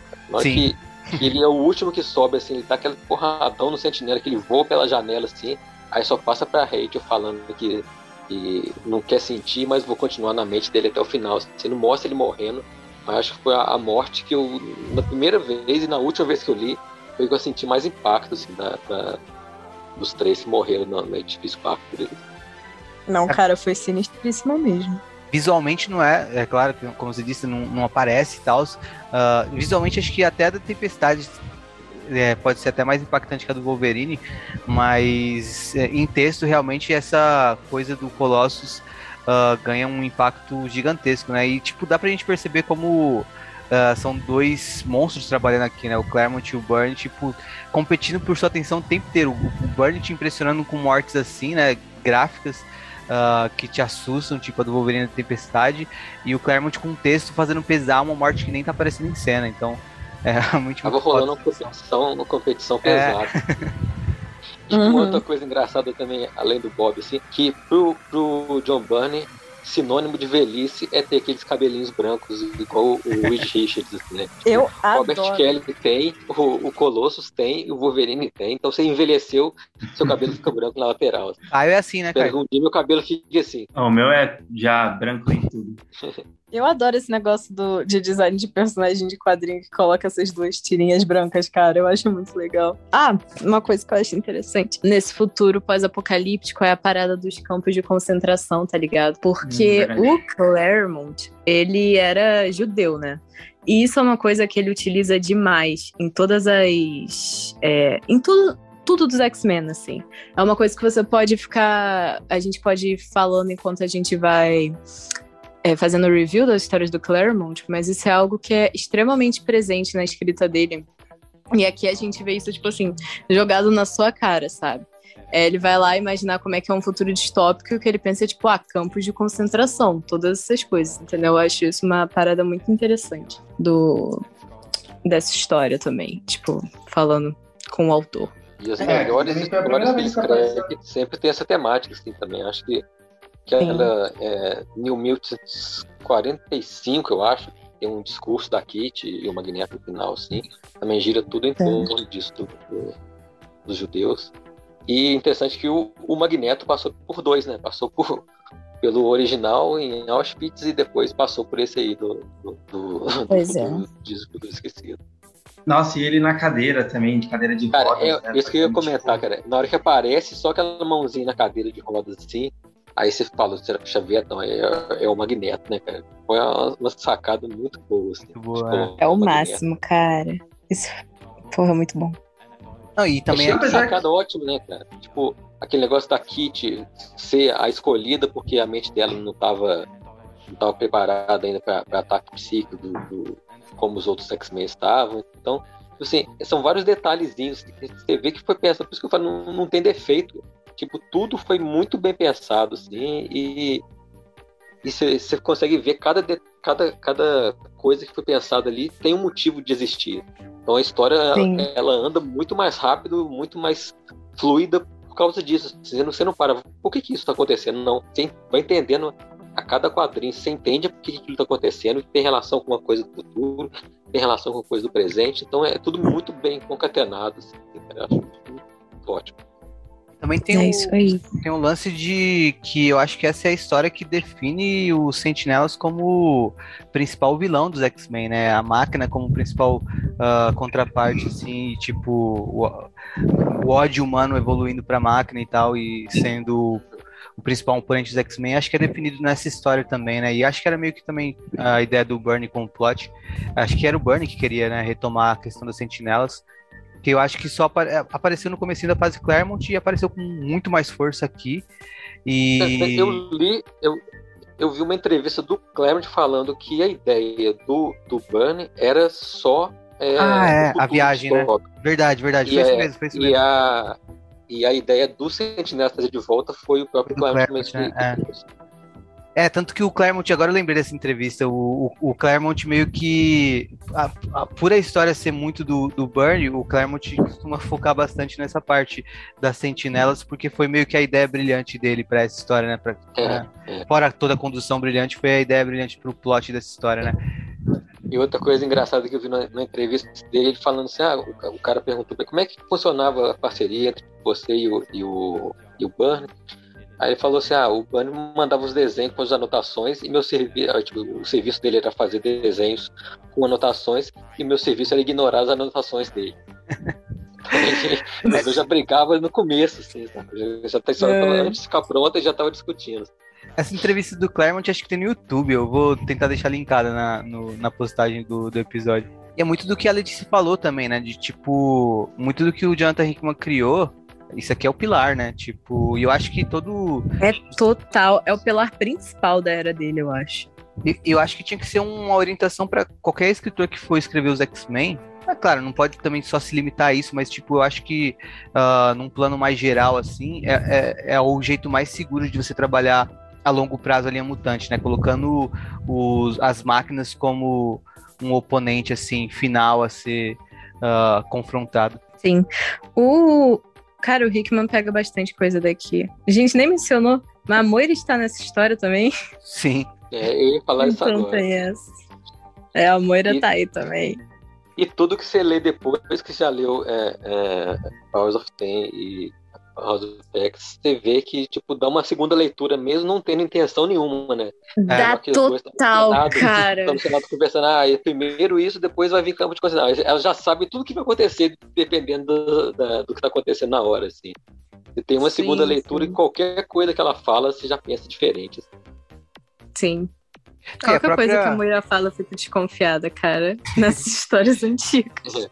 E a própria estrutura também de, da, da, da parte de ação, né, de, ah, do, do clímax de Powers of X é muito parecido com isso, né, dos mutantes morrendo e morrendo e morrendo. Nossa, total. É. Total. Mas essa, da- cara, é muito a principal, principal fonte do, de tudo que o Hickman faz, cara. Cara, e eu até acho É que o, o filme, Dias de um Futuro Esquecido, é um bom filme. E perde muito a força quando a gente tem que comparar com essa história original, né? Porque, por mais que seja um filme ok, Assim, até, não, eu acho um bom filme mesmo, tipo, um dos melhores dos X-Men da Fox, mas uh, se a gente compara com a história dos quadrinhos aqui, de Dias de Futuro Esquecido, um, tipo, não dá para comparar simplesmente, né? Porque, tipo, de, de, longe é muito mais. Só o nome, né? Só o nome, é. É.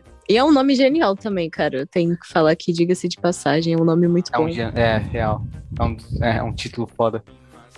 É um título muito. É um dos melhores títulos de história dos X-Men. Tipo, tem uns que são muito bons, tipo, Deus ama o Homem Mata também é muito foda. Capa também é icônica, né? português, eu acho melhor que o título em inglês. Dias de um Futuro Esquecido? É, o, o, é, é, é melhor futuro mesmo. Past é, é futuro Também do pretérito, né? Na verdade, não é dias do futuro passado, é, é dias do futuro do pretérito. Que o pretérito é, é, tipo aquele tempo verbal do gostaria, iria, faria. Uhum. Então, por isso que é essa ideia do, do, do, seria alguma coisa. Mas dias do futuro esquecido dá uma, uma, uma outra ideia, assim, né? Tipo, é, muito bom, cara. É, muito uma bom. coisa que não aconteceu. E, mas, a, na verdade, o nome dele deveria ser dias de um futuro pretérito, do pretérito, né? O nome é o literal, verbal né? Que, é, é, é mas Dias de um Futuro Esquecido é muito bom. Eu acho ótimo. Porra, eu gosto muito de Dias de um Futuro Esquecido. Eu ainda acho que a história clássica do Claremont que eu mais gosto provavelmente é Massacre dos Mutantes. Mas Dias de um Futuro Esquecido tá ali, sabe? Tipo, muito próximo. Eu acho muito genial, cara. É muito bom. Tem a introdução de quem? Da Sina. Que assim, é, eu acho que eu provavelmente sou a maior fã viva que ela tem. Honestamente. Eu falo isso real, cara. Ou pelo menos eu tô no top 3. Eu simplesmente gosto muito dela de graça desde que eu era criança. Então, é, eu, eu acho que você talvez isso. seja a maior fã disso. Cara, eu real acho que eu sou. Eu tô falando seríssimo. Porque eu nunca vi nenhuma outra pessoa que se importa tanto com essa personagem que nem eu. Apenas o homem Jonathan Hickman. eu chorei quando ela morreu. Cara, é isso que eu acho. Eu acho real que eu, que eu devo estar nesse top aí ou em um mesmo. estranho é que todo mundo renasceu depois que ela, que ela morreu, assim, e ela ficou de 89 Sim, cara. até ano passado, né? Tipo, 30 pois anos. É. 30 anos Horrível. morta e ninguém trouxe de volta. É, tem uns pois é. personagens é. que não tem poder é, de soltar, soltar poderzinho mesmo, que ficava morto, né? Tipo ela, o Doug, também o Mocota morto. Sim. Acho que o, é. os roteiristas não queriam trazer de volta porque tinham preguiça de escrever história é, um pouco mais inteligente para usar os poderes deles. O lance também é que eu acho que tem essa parada de que o poder de ver o futuro é muito difícil de você escrever nas histórias e não ter, tipo, furo, sabe? Tem várias coisas que eu acho do porquê que ela nunca tinha sido trazida de volta, assim. Tem vários, vários fatores que eu acho que contribuem, esse é um deles. E o Hickman, ele falou lá na entrevista dele pro Jay and Miles Explain the X-Men, que ele criou essa, esse conceito de ressurreição em Krakoa porque ele queria trazer ela especificamente de volta. Era todo o lance dele, tipo, a ideia dele original era baseada em trazer ela de volta e tal, e aí ele criou todo esse, esse sistema. Então, se tá todo mundo voltando, é por causa dela. Ah, cara, uma última coisa antes da gente ir para a última história. Uh, o, um negócio que eu acho também sempre legal de falar quando a gente fala de uh, Dias de um Futuro Esquecido é um pouco do que o Von Deus estava falando, de que uh, são só duas edições, né? E são duas edições assim perfeitas e tudo mais, que acontece muita coisa.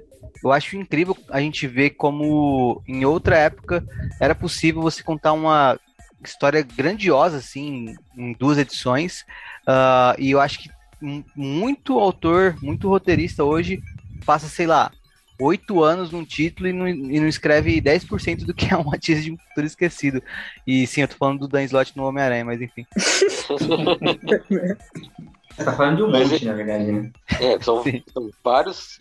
Mas eu acho que esse é um padrão que foi é, criado né, naquele modelo de fazer encadernado de cinco, seis edições. Assim. É, cara. É os, os, são obrigados a estender uma história que por isso contada em uma, duas para cinco, seis.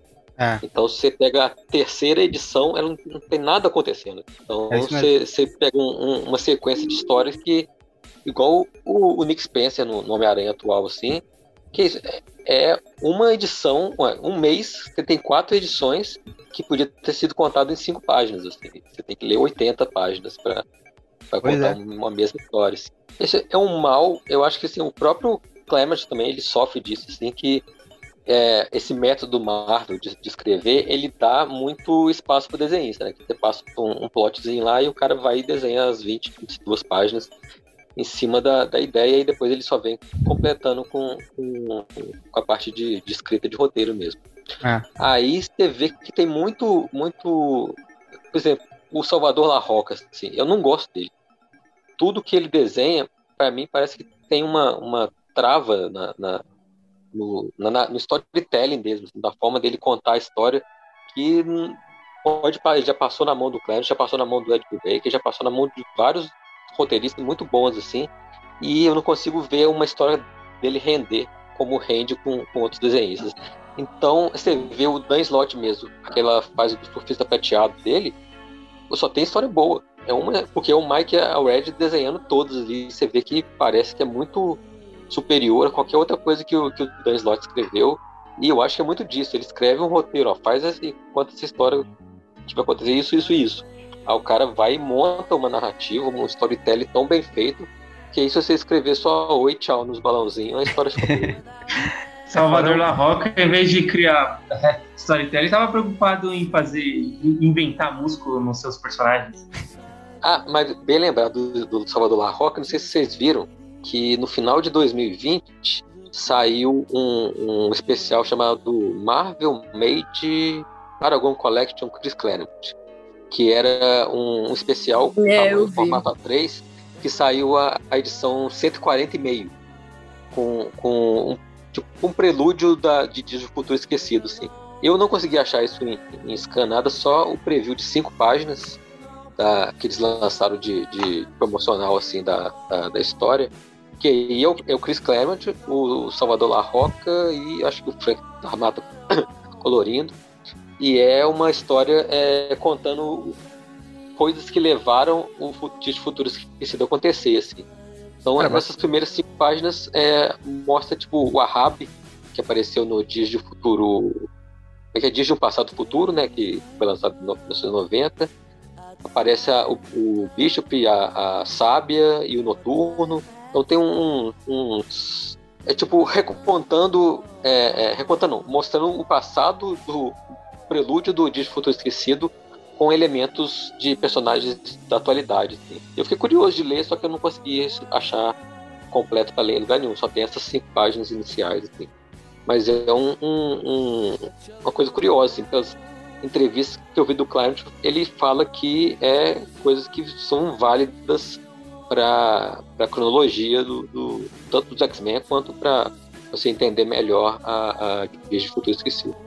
Não sei se vocês chegaram a comentar assim, é de o plot da, da do Futuro Esquecido, ele gira em torno de uma guerra nuclear, né, que está prestes a acontecer entre os Estados Unidos e o resto do mundo, por causa do é Sentinela ter dominado o mundo, né? Então, às vezes fica todo mundo comentando futuro distópico, Sentinela e tal assim, mas tem o final, o fim do mundo propriamente dito vai ser o, os sentinelas declararem guerra ao mundo inteiro e todo mundo começar a soltar bomba nuclear em cima dos Estados Unidos, Canadá e o Canadá é o único lugar mais ou menos independente ali que o Wolverine está na, na, resistência sozinho lá é, é, é, trabalhando sozinho com, com, o governo canadense. Então tem esse plot meio político governamental que muita gente esquece de falar também que eu acho importante apontar Verdade, verdade. Porque as outras potências, elas simplesmente falaram assim, ó, sentinela, vocês querem matar mutante aí nos Estados Unidos? Beleza, mas pisa para fora do, do, território é holocausto nuclear. e tá prestes a acontecer, por isso que os X-Men vão tentar é, derrubar o, edifício Baxter lá com os sentinelas para evitar, porque os sentinelas já falam, um quadrinho que eles falam, ó, vai rolar a guerra mesmo aí, se preparem que é. vai acabar com tudo. Isso, é bom que você Sim. aponta isso, porque às vezes tem muita gente que às vezes nem entende direito o, o plano dos X-Men lá no futuro. Porque, por exemplo, eles poderiam ter mandado a, a Kate pro passado e ter ficado esperando lá, quieto, em silêncio, no esconderijo deles, né? Mas Sim. por isso que eles vão exatamente até o edifício Baxter, atacar os sentinelas e tal. E muita gente pode falar, ah, por que eles estão fazendo isso? Tipo, mas é exatamente por esse motivo, né? Os sentinelas estão evitar a guerra mundial, né? A, a atacar outros países. Perfeito. Cara, é, a guerra nuclear, ela sempre é um tema muito recorrente, tipo, em qualquer coisa que era feita na época da Guerra Fria. E Sim. nesse gênero de super-herói em geral, assim, então sempre vai ver isso rodeando dos X-Men, sabe? Esse lance da. O negócio do Filhos do Átomo, tá ligado? Sim. Uma parada que sempre tá presente nas histórias. Fabulosos X-Men 143. É véspera de Natal na Mansão X, mas antes disso acompanhamos uma cena que remete aos acontecimentos vistos em X-Men 96. Sim, uma edição bem despretensiosa, mas onde vimos Tempestade lutando contra seres alienígenas de uma raça chamada Nagarai, que invadiu a Terra devido a uma batalha com um ser de outra dimensão chamado Carne. É nomes complicados que vocês já me viram falando em outros episódios que eu sou muito péssimo nisso. Enfim, um desses alienígenas sobreviveu. Ele é um monstrengo bem feioso ali com instintos predatórios que a gente acompanha fazendo vítimas enquanto avança para a Mansão X. A Mansão X, onde uma Kitty Pryde sozinha vai ter uma espécie de batismo de fogo não programado, né? Precisando enfrentar esse monstro. Mas a Kitty desde sempre foi muito apta a sobreviver e ao final ela consegue passar neste teste. Essa é a última edição de Fabulosa X-Men desenhada pelo John Byrne. Eu queria saber de vocês primeiro o que acham dessa história para depois a gente falar um pouco sobre a passagem do John Byrne pelos X-Men como um todo. Quem quer começar? Dessa vez eu vou deixar vocês. Um de cada vez. Ninguém quer começar, né? Eu queria falar que essa edição, que ela é, é, é do Natal, ela saiu em janeiro, né? Ela- a data dela é de março, mas ela saiu em janeiro. O Natal dos X-Men, na realidade, foi dentro de Dias de um Futuro Esquecido. Então, em dezembro, eles estavam em guerra com o Sentinela. E essa história, cara, ela é tipo um- uma mescla de. Eu, eu não sei se eu gosto ou se, se eu não gosto, porque tem umas horas que eu acho que podia é, ser uma daquelas edições do, do mês Nuff Said lá, do mês do silêncio da Marvel, que funcionaria muito bem, e ao mesmo tempo eu acho que se eu tivesse na mesma situação que a Kitty, eu ia ficar pensando igual ela pensou fre- freneticamente o tempo todo, daquele mesmo jeito. Assim. Pensando, o que eu faço agora? E se acontecer isso, e se acontecer aquilo? Que é um balão de pensamento em cima do outro, e freneticamente, sem parar, né? Eu acho, acho que o, o, o, o Claremont se sentindo um Shakespeare ali, tipo, apaixonado. Tá vendo? É por isso que o, o Claremont trata a Kitty como uma filha. Ele vai assustar quando ele descobre que a filha dele foi pra cama com o inglês, sabe? É, Ele vai ter esse, tomar esse susto. Não superou, cara. Cara, eu tenho. Eu, Eu, acho tenho da hora que a Kate vai começando a virar, tipo, o ponto, o personagem de ponto de vista de X-Men. Isso é sabe? legal mesmo. É muito maneiro. Eu gosto dessa história, cara. Eu adoro é, gibi de Natal dessa época, tipo, da década de 80, assim. Eu acho que tem umas coisas muito da hora. Eu gosto dessas historinhas. Eu gosto muito da Kitty, do jeito que ela é desenvolvida nessa história. A gente também tem a primeira aparição daquela namorada do Ciclope, a Lee Forrester. É, Que. verdade. Também Que vira tem um recorrente. Sim. Depois ela dá uns pega no Magneto. Assim, ícone, né? Pelo amor de Deus. Queen Eu Behavior. gosto de líderes, é. Aham. Eu não sei se vocês têm a mesma impressão que eu, ah, de que era uma história tipo engavetada, talvez, né? Porque eu. Mas era, é, Era, né?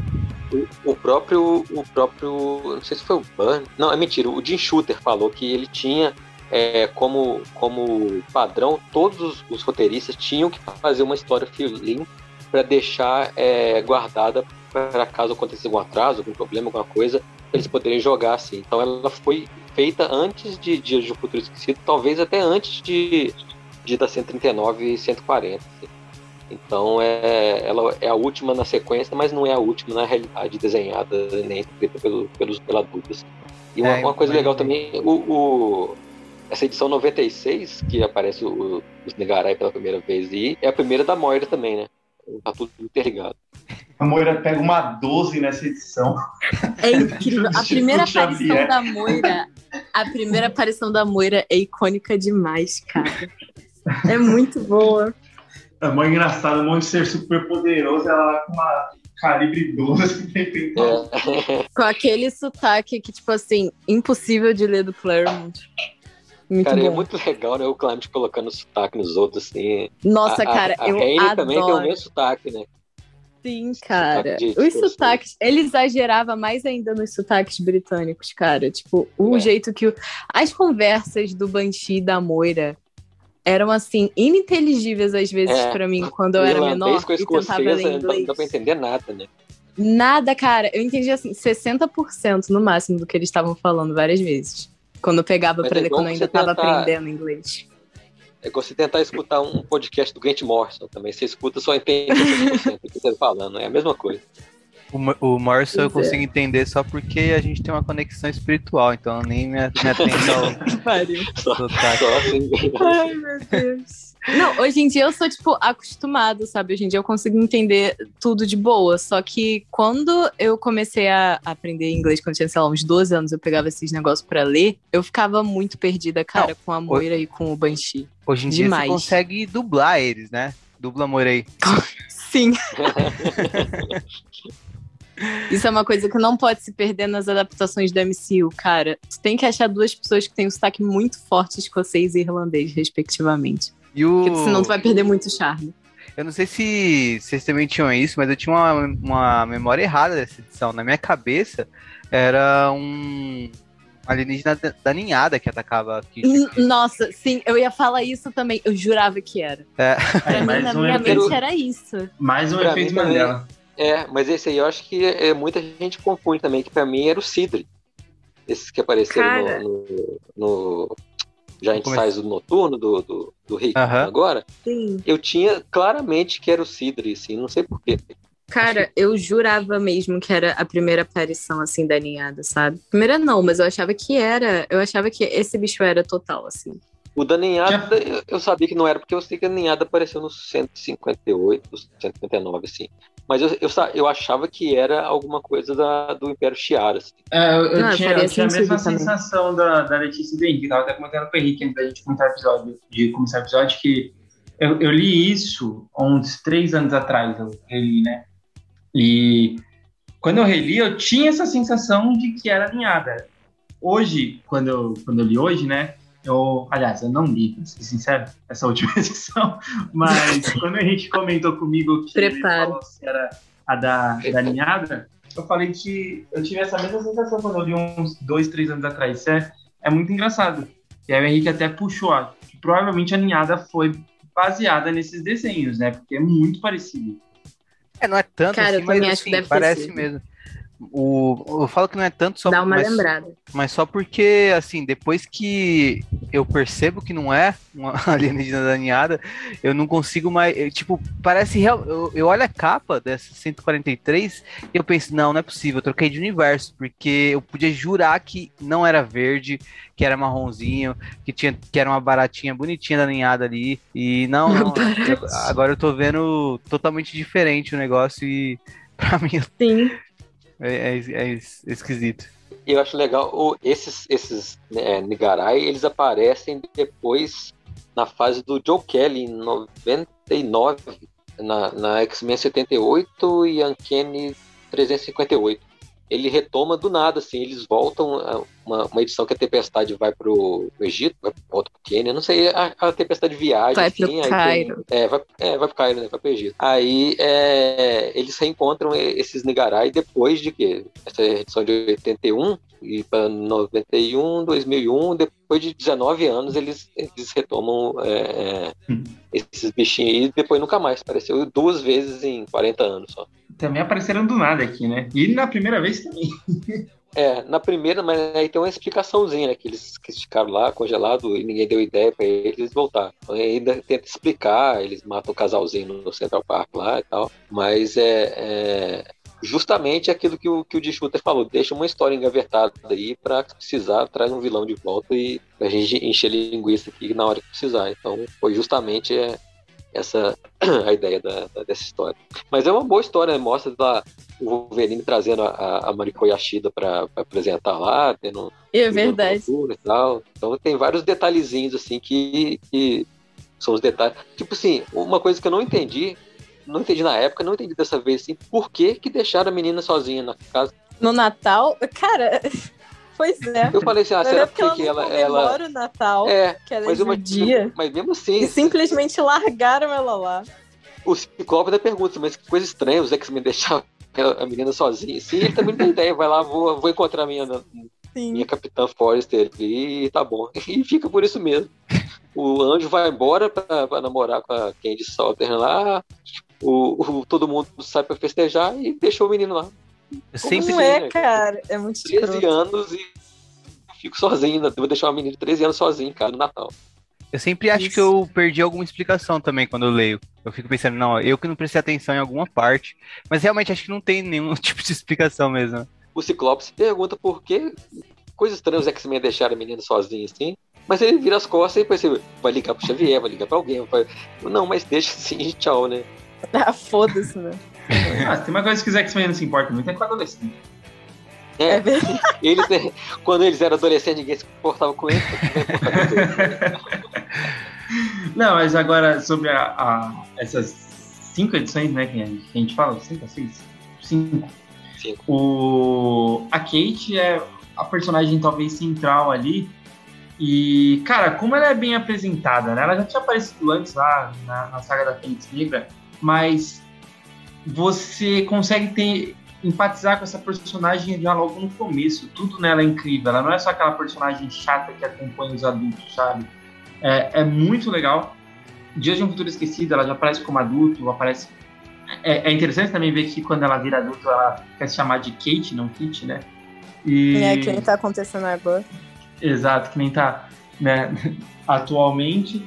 E aí nessa a gente tem realmente ali o que falar, o batismo. Então, mensagem pro Clarence falando assim, então, ela cresceu. Tô mandando mensagem pro não, ela não é mais uma Kate. Se você voltar a escrever ela, já chama Kate, já tá Ela pode andar de barco sozinha, é. tá? ela pode dirigir, né? Ela bebe álcool. Nossa, o Claremont deve ficar puto com isso. Deve. Por isso que ele não lê a nova fase de Krakow. Cara, vocês viram o que, que, eu, que eu vou Claremont vai escrever pra Marvel agora. Ele vai fazer uma Gambit. minissérie. Ele vai fazer uma minissérie do Gambit com a Tempestinha. É. A Tempestade de criança. É. Cara. 266, né? Sim, completamente aleatório, cara. Não, é aleatório, não. A Marvel vai fazer isso, tá fazendo. É, é tipo um X-Men Legend só pra ele, em cinco edições. Sim, é basicamente. Ele vai fazer um X-Men Legends, que os personagens principais são o Noturno, a Kitty e a Sina também. É, né, a, que se passa ali em Fall of the Mutants. O Clement, ele tá preso nessa ideia, assim, ele, ele tá preso no passado, acho que fazer X-Men Legends pra ele, fazer essa minissérie do tinha também, eu acho a, a, a o, o, caminho certo para ele, assim. Bom, a gente concluiu aí esse episódio de do Futuro Esquecido e esperamos que tenham curtido. Não esqueçam de recomendar o Utopia X para seu amigo que curte X-Men e de deixar seu comentário pra gente aí nas redes sociais. E claro, sigam aí o Bom Deus no Instagram. Se você quiser fazer um seu jabá, por favor, aproveite, esse momento é seu. Isso aí, eu tô no Instagram, no Twitter, Facebook, como Von Deus mesmo, B-O-N-D-E-W-S, e é só isso, né? Eu faço uns desenhos, falo, falo muito sobre, sobre X-Men nos meus desenhos lá. Quem tiver paciência de ler, ler textos grandes sobre, sobre os personagens, é só ir lá conferir. Também escrevo um pouquinho no, no Twitter, menos do que eu queria. E ultimamente eu tô fazendo junto com, com o Gustavo do, do podcast Gente Dispositivo, a gente tá traduzindo é, uma HQ é, fanfic do John Byrne que chama X-Men que é como se fosse uma, a ideia do Byrne pós é, a saga da Fênix Negra, a Dark Phoenix. Então é o, o Banco recomeçando de onde teria parado é, aquele Untold, Phoenix Untold Story, que ele reconta é, do ponto de vista dele o que teria acontecido com a Fênix se ela não tivesse morrido no final da, da, da saga da Fênix Negra. Então a gente está tá na edição 14 já, já traduzimos e estamos lançando isso aí para quem tiver a fim de ler. Então quem quiser conhecer um pouquinho da visão do, do, do John Bunny em português sobre a, o que ele queria fazer com a Fênix depois da, da, da saga da Fênix Negra tá lá disponível para o pessoal baixar e ler. Letícia, quer dar um recado final? Elogios, é... os chips de Darsky? Prender chips de Darsky, galera, nem a petição, mas olha só, falando sério. É, leiam Demolidor da Inocente, galera. Vão deixar aí os números das edições e também apontar as que eu mais gosto para vocês. E é isso. Leiam isso. É... Eu acho que é isso que eu tenho pra falar. É, stand the Brotherhood of Evil Mutants. Sejam fãs da, da Irmandade dos Mutantes. Eu amo eles. É isso. e aí, Henrique, quer falar alguma coisa? Ah, sim, o... só deixar também registrado que eu participei do Gibnóstico de Cada Dia sobre Dias de um Futuro Esquecido, né? Que a gente tá falando aqui hoje. E também, então também eu. Então eu também comentei uh, um pouco sobre isso que a gente está comentando hoje, eu fiz alguns comentários. Eu tentei não ser repetitivo, né? De evitar algumas coisas que eu, que eu comentei lá no de Cada Dia, uh, aqui novamente, porque eu sei que boa parte dos nossos ouvintes também escutam o de Cada Dia. E caso não escutem, é, dá para conferir em qualquer agregador de podcast. É o podcast do Léo, que já participou aqui com a gente em outros momentos. E é isso, confiram lá o episódio também, caso não conheçam ainda, do Gibi Nosso de Cada Dia sobre Dias de um Futuro Esquecido. É isso aí. E encontramos vocês novamente, muito breve, aonde? Um futuro esquecido. Tchau!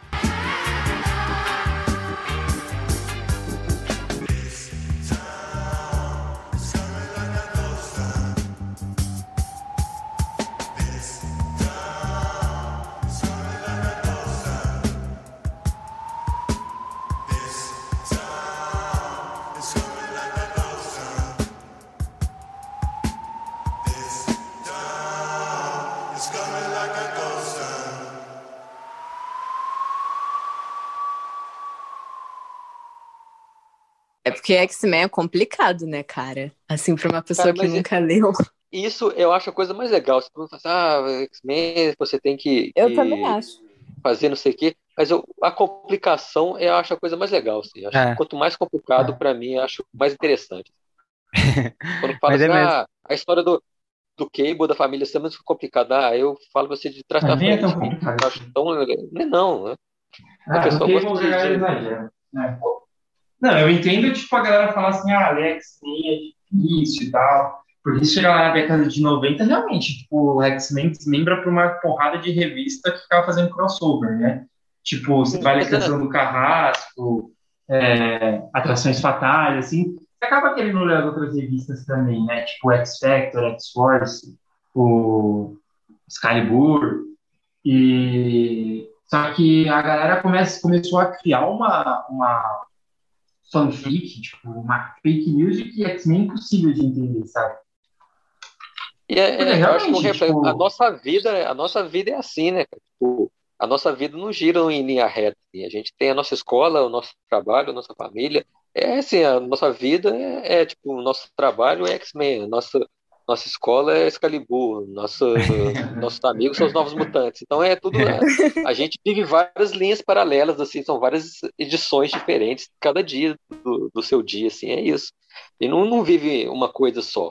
Não dá pra você ler só X-Men, ler só Homem-Aranha. As coisas estão interligadas, assim, a, aprenda a conviver com isso. A vida é complicada, as coisas são complicadas. É, e tem, tem mídias diferentes para todos os gostos, né? Tipo, acho que eu fico bolado também com uma galera que não tá acostumado com uma cronologia tão vasta assim como a dos X-Men e chega para ler quadrinhos X-Men com uma perspectiva, perspectiva de que tinha que ser, sei lá, ah, igual filme, só uma coisa, sabe? Para eu poder acompanhar, porque eu quero que seja assim. E quando tem todo um, uh, um tem um todo de gente que quer ver realmente uma coisa uh, que, se, que se estende em diversas histórias e é atrativo por conta disso, né? Eu também acho que X-Men é muito legal e também a Marvel a DC assim uh, como universos, né? Que tem várias histórias, eu acho legal nesse sentido, sabe? De tipo, você, a, a, como você disse, né? A complicação da coisa é, é atraente. É, o mais legal é, tipo, tem pessoas que já leram há muito tempo, tipo, são leitores, tipo, igual o falam, ah, eu acompanho ali no grupo de WhatsApp, tiro dúvidas, isso é legal, porque eu vejo também outra coisa, cara, principalmente na internet. Eu vejo muito leitor que, tipo, odeia leitor novo, sabe? Fica bravo que o leitor novo tá gostando de alguma coisa, aí começa a fazer comentário pejorativo que, tipo, desencoraja a pessoa ali, às vezes a pessoa pergunta, ah, não entendi tal coisa, tipo, a pessoa vai dar uma puta resposta é, mal educada, tipo, você acaba desencorajando a pessoa a ler. Isso eu acho muito tosco, mano. Tipo, todo mundo tá lendo, todo mundo começou um dia. Eu, quando começava, perdido, tá ligado? Eu lia, eu, eu, o que eu tinha de X-Men, a base era o desenho animado e X-Men Evolution. Eu cheguei lá, tipo, vi a menina lá de cabelo é, é, verde, eu falei, que porra é essa? Quem é Polaris, tá ligado? Tipo, não sabia quem que era. Eu tive que procurar, tive que ir atrás, ler, procurar em blog da internet. Mas, tipo, isso me ajudou bastante. Acho eu acho que começar hoje em dia está muito mais fácil do que começar antigamente. Hoje em dia dá para você começar com arcos fechados, assim, que você lê a história lá com cinco, seis edições e entende ela e pode partir para a próxima, assim. Quando eu comecei a ler, eu entrei na, na Uncanny 181, assim. Tava os X-Men voltando da Guerra Secreta, eu não entendi nada, assim. O que está acontecendo um dragão gigante no meio do Japão, assim, e os personagens aqui no meio? Aí eu não desisti de ler por causa disso, eu fiquei curioso, eu fui, fui comprar as, as, anteriores, comecei a ler para frente e tentar entender. Então, é, eu sei ser um pouco de, de, de, preguiça, assim, de querer tudo mastigado, ou eu, porque eu acho o mais legal de, de começar a ler quadrinho, eu comecei com X-Men, mas eu comecei com a Marvel toda, assim. Então, não estava entendendo por que, que o Homem-Aranha estava com o uniforme preto, por que, que, sei lá, o Hulk não tinha é, o Banner junto dele, então eu fui procurando ler atrás e é isso que me instigou a ler, a entender, a saber o que estava acontecendo com, com, os personagens, quem tinha criado, quem tinha escrito, quem tinha desenhado. É isso que me trouxe a curiosidade. Se eu já tivesse é, tudo mastigado na mão, ah, então é isso, então não quero, sabe? Às vezes muita gente desiste de ler porque está tudo mastigado demais. E esse negócio de comentário que você comentou, de, que você falou também, as pessoas tipo, chamam os outros de burro à toa, assim, né? Só porque você não conhece a história do, do Ciclope de cabo a rabo, você é um burro. Não é, né, cara? Ninguém é obrigado a conhecer é. nada. E por isso que você tá lá, tipo, para aprender, né? Você pergunta coisa na inocência, assim, e acaba é, é, tomando uma patada de nada dos caras que acham que se você não souber é, é a, árvore genealógica inteira do, do Ciclope você não sabe nada, sabe? Então... É, os caras que, na verdade, eles querem que o bagulho seja deles, sabe? Tipo, não quer que é, outras pessoas. Sabe quem faz isso? A Moira. de 45 anos, é. Exatamente. o gatekeeping aí, não deixar o pessoal entrar em Cracoa vai fazer a mesma coisa com o Peter David é, no Quarteto Fantástico, vai escrever uma, uma minissérie do Quarteto Fantástico que era o Homem-Aranha, o Motoqueiro Fantasma, o Hulk e Wolverine. Vai fazer um Gente, essa formação, de... essa formação, é peraí, rapidinho, essa formação que eles estão usando no tie-in de Devil's Reign de Superior 4, puta que pariu, cara. Caraca, Superior 4 é uma das coisas mais bizarras e ruins que eu já vi na minha vida. Eu leio porque eu, eu não sei. Mas é essa formação é o, o, caralho, é o, o, motoqueiro fantasma Wolverine e o Hulk versão Doc Ock no meio do evento assim, Devil's é. Reign, assim, de graça. Uhum. É aquele é, meme tô... do prender Chips e Darsky que eu fiz, cara. Pior que nem foi ele que, que escreve Superior 4, mas tá em Devil's Reign, então é culpa dele uma parte. Tá dentro do, do guarda-chuva dele. Mas só completando, a Marvel tá voltando, tá, tá, tipo, fez isso com aquele simbionte Spider-Man, fez com o X-Men Legends. É verdade. Vai fazer com essa minissérie do, do, do Peter David com o Quarteto Fantástico. E vai ter um volume 2 de X-Men Legends, que é a primeira história com o Roy Thomas, né? Voltando a escrever o, os X-Men de novo. Então, eles estão engajados nessa história de voltar ao passado e reescrever o passado, então pelo menos acrescentar Sim. algumas coisas assim. Eles então, vão Electra, a revista número 100 da Electra vai ser escrita pela Inocente. Vai é, ser uma história que se passa no passado, tipo de como que a Electra conheceu a Typhoid Mary. Essa eu estou empolgadíssima. É. E a Inocente tá, tá todo vapor, né? Ela não parou de escrever, não. Tava escrevendo na, na Dark Sim, Horse. cara. Sim, ela fez uma, uma graphic novel com o David Yarra também. Cara, é, então, foi, foi ao Ministério, né? Cids e Ruby, foi, é, Ruby Faus, né? Ruby Faus, uma, uma desenhista italiana, eu acho. Isso aí. Ai, gente, eu amo muito a Inocente, cara. Quando eu vi esse bagulho que ela tava, que ela ia escrever a revista número 100 da Electra e ia ser essa história, eu fiquei muito feliz. Muito feliz. Eu sou fã, muito fã da Inocente. Acho que eu. Ai, ela é incrível. Eu tava comentando um dia lá, eu acho o Demolidor dela o melhor de todos. Melhor eu também, cara. Nossa, o Demolidor dela é tipo, puta que pariu, é muito bom, é o meu preferido também. Eu acho que, tipo assim, X-Men é meu gibi preferido, mas a história que eu mais li, o gibi que eu mais li na minha vida foi com certeza o Demolidor da Inocente, cara. Eu reli aquele arco. Começa no. A parte assim, a primeira aparição da Typhoid até o final do, do run dela, basicamente, que tem quando o Matheus. Eu chamo o Demolidor de Matheus. Quando o Matheus vai morar do nada junto com a Number Nine, com aquela outra mulher, uhum. cara, eu adoro essas histórias demais. Eu acho sensacional.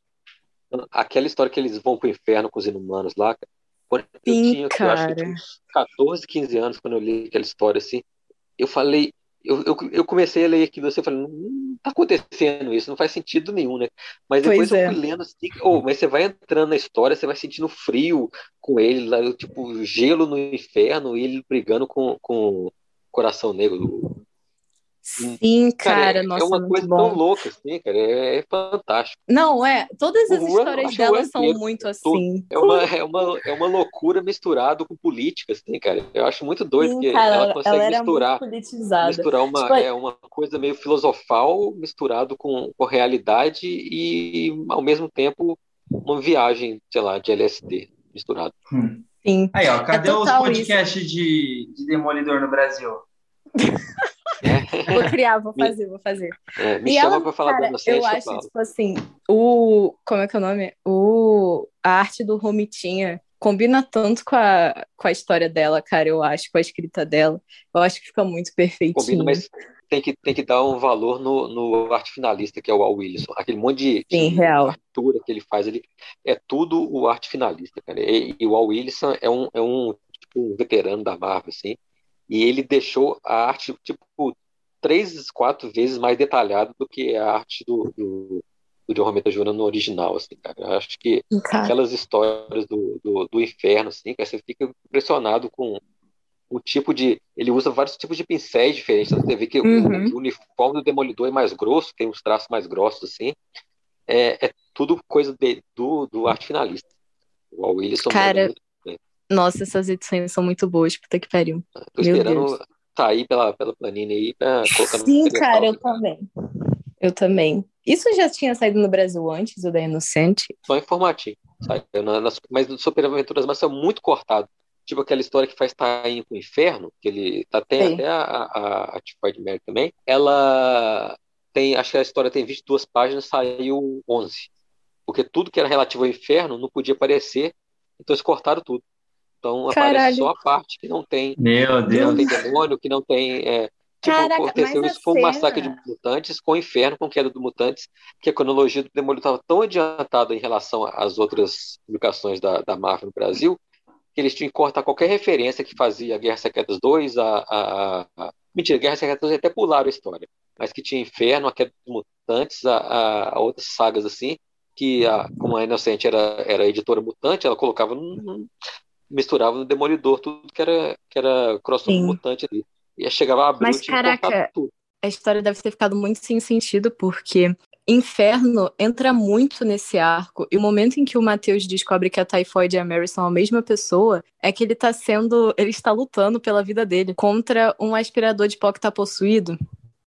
Então, assim, eu acho que deve ter ficado extremamente sem nexo. É o Taim de Inferno que eu mais gosto. Mas é, cara, Inferno tá muito. Entrou muito em Demolidor, são várias edições.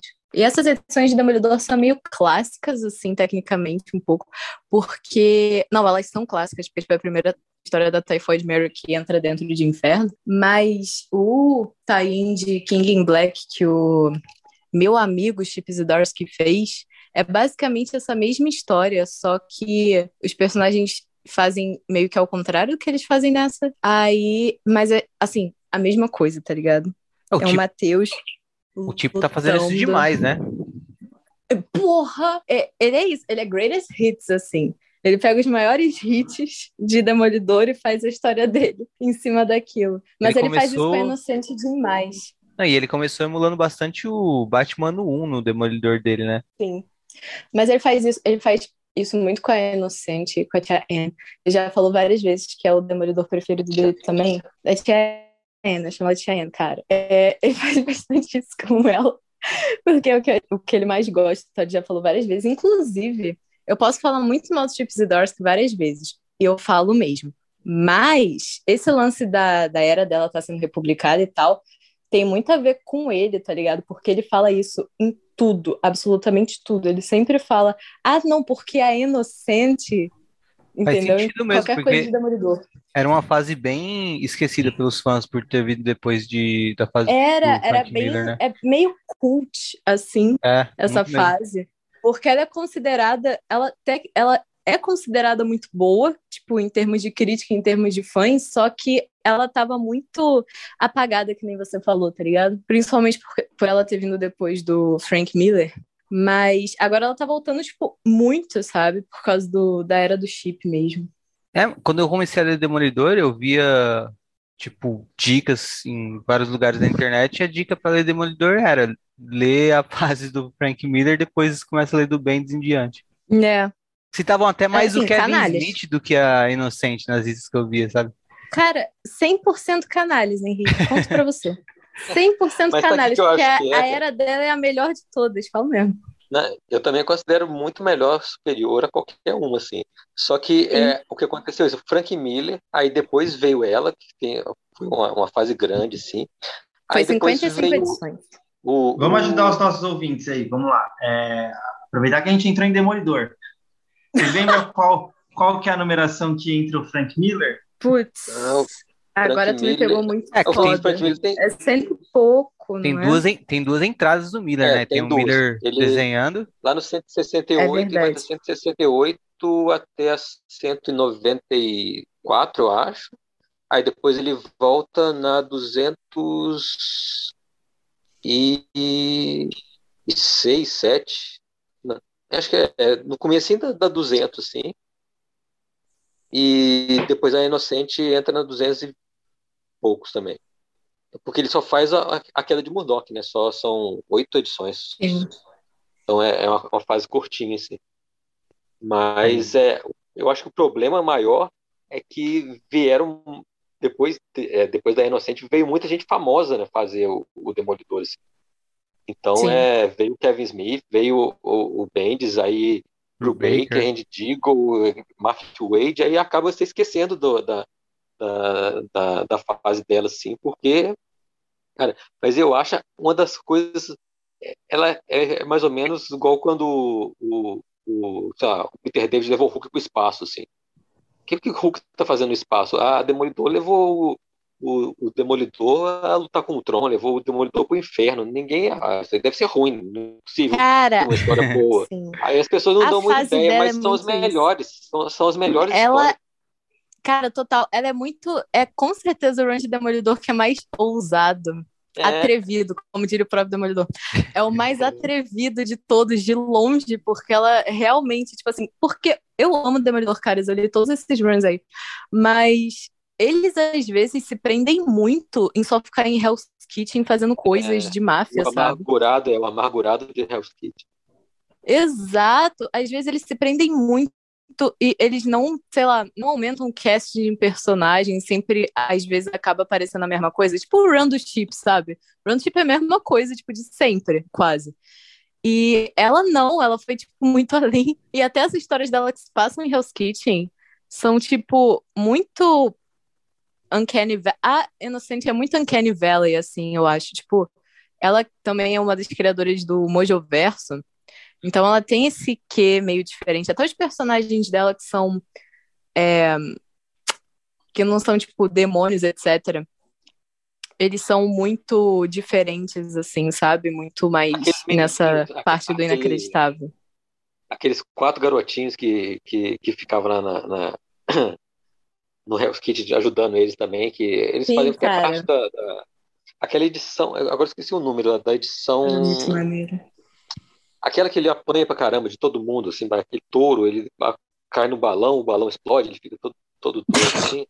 Aquela edição, cara, aqueles menininhos, assim, eles são um show à parte, assim, cara. Eles são incríveis, cara. muito, muito legais. Sim. Tem muitos personagens muito interessantes, cara. Mas é isso que eu tava falando. Até os, os, sei lá, os antagonistas que ela cria são muito diferentes. Tipo, a própria Typhoid Mary, tá ligado? É uma personagem que ela é bizarramente complexa em pouquíssimas edições que ela aparece nesse run. E depois é, ela é, tem uma, uma. Não sei se é minissérie ou se foi na Marvel Comics Presents que saiu é, é, uma história dela, da, da, da, da Typhoid com o Wolverine. O Wolverine é na Marvel Comics Presents. né? É, Aí é, é, a- é a Inocente que É escreve essa da história também, né? hora. Eu, eu gosto dessa história, que mostra que ela foi parte do projeto da Arma X também. Isso, é isso mesmo. Eu, eu- é, tudo que a, que a Inocente põe a mão assim, você vê que tem um, uma, uma- um jeito de, de, de contar a história que é, É muito diferente. específico. É, é- é- ela é muito diferente, cara. Ela é diferente demais. A Ela ficou tipo um- anos fora escrevendo quadrinhos. Aí ela voltou para fazer uma minissérie da, da Mulher Gato para DC, mexeria com, mexia com o tráfico de armas e tal, assim. Cara, Sim. Você vê que ela não perdeu a mão total, assim, ela continuava naquela pegada meio indo contra o, sistema, assim, cara. É, é muito, Sim. é muito legal. Ela é sensacional. Outra curiosidade da Cheyenne é que ela criou um fun fact aqui. Tem uma Marvel Comics Presents que também é da Typhoid Mary, que ela criou a primeira personagem trans da Marvel Comics em tipo 1994. E aí ela nunca mais apareceu porque ninguém quis escrever ela. Mas ela tá lá, tá ligado? Ela poderia aparecer em X-Men porque ela é uma mutante também. Então tem essa. Fun fact da Cheyenne. escreveu Uma mulher muito à frente de seu tempo. Total. Ela escreveu a melhor história do Colossus já feita também, que é aquela God's Country, que- God's Country que saiu na, na- nas primeiras Marvel Comics presentes também, acho que número entre 10 e 18, 10 e 16, assim. Saiu no Brasil no X-Men de 16 e 16 e 20, assim, que era desenhada pelo Rick Leonardi. Cara, é uma história muito massa, que é passada na época do- dos X-Men na Austrália, assim, que é a minha fase preferida. Aí Eu o também Colossus adoro, viaja, cara. viaja pro, pro interior dos Estados Unidos, no Redneck lá. Aí eles, ele encontra uma família totalmente disfuncional, daqueles caras que adoram arma, tem um molequinho que vive dentro de um celeiro com um carro, um carro, só a carcaça de um carro, se ele mora dentro do carro, ele acha que eles estão na Guerra Fria, a história de 89, né, eles acham que estão na Guerra Fria ainda, assim, e o pai do, do garoto é aqueles alucinados com guerra, É, cara, é uma história totalmente política, assim, e, cara, é é a melhor história do Colossus que eu já vi na minha vida, assim, cara, É- leva, eleva o Colossus, assim, a, a, tipo, o, o paradigma do russo a outro, outro patamar, assim, cara. Essa era uma história que podia ser publicada, que ela passou escondida ali na, na, na revista X-Men da Editora Abril e pouquíssima gente le- lembra dela, mas é a minha história preferida do Colossus.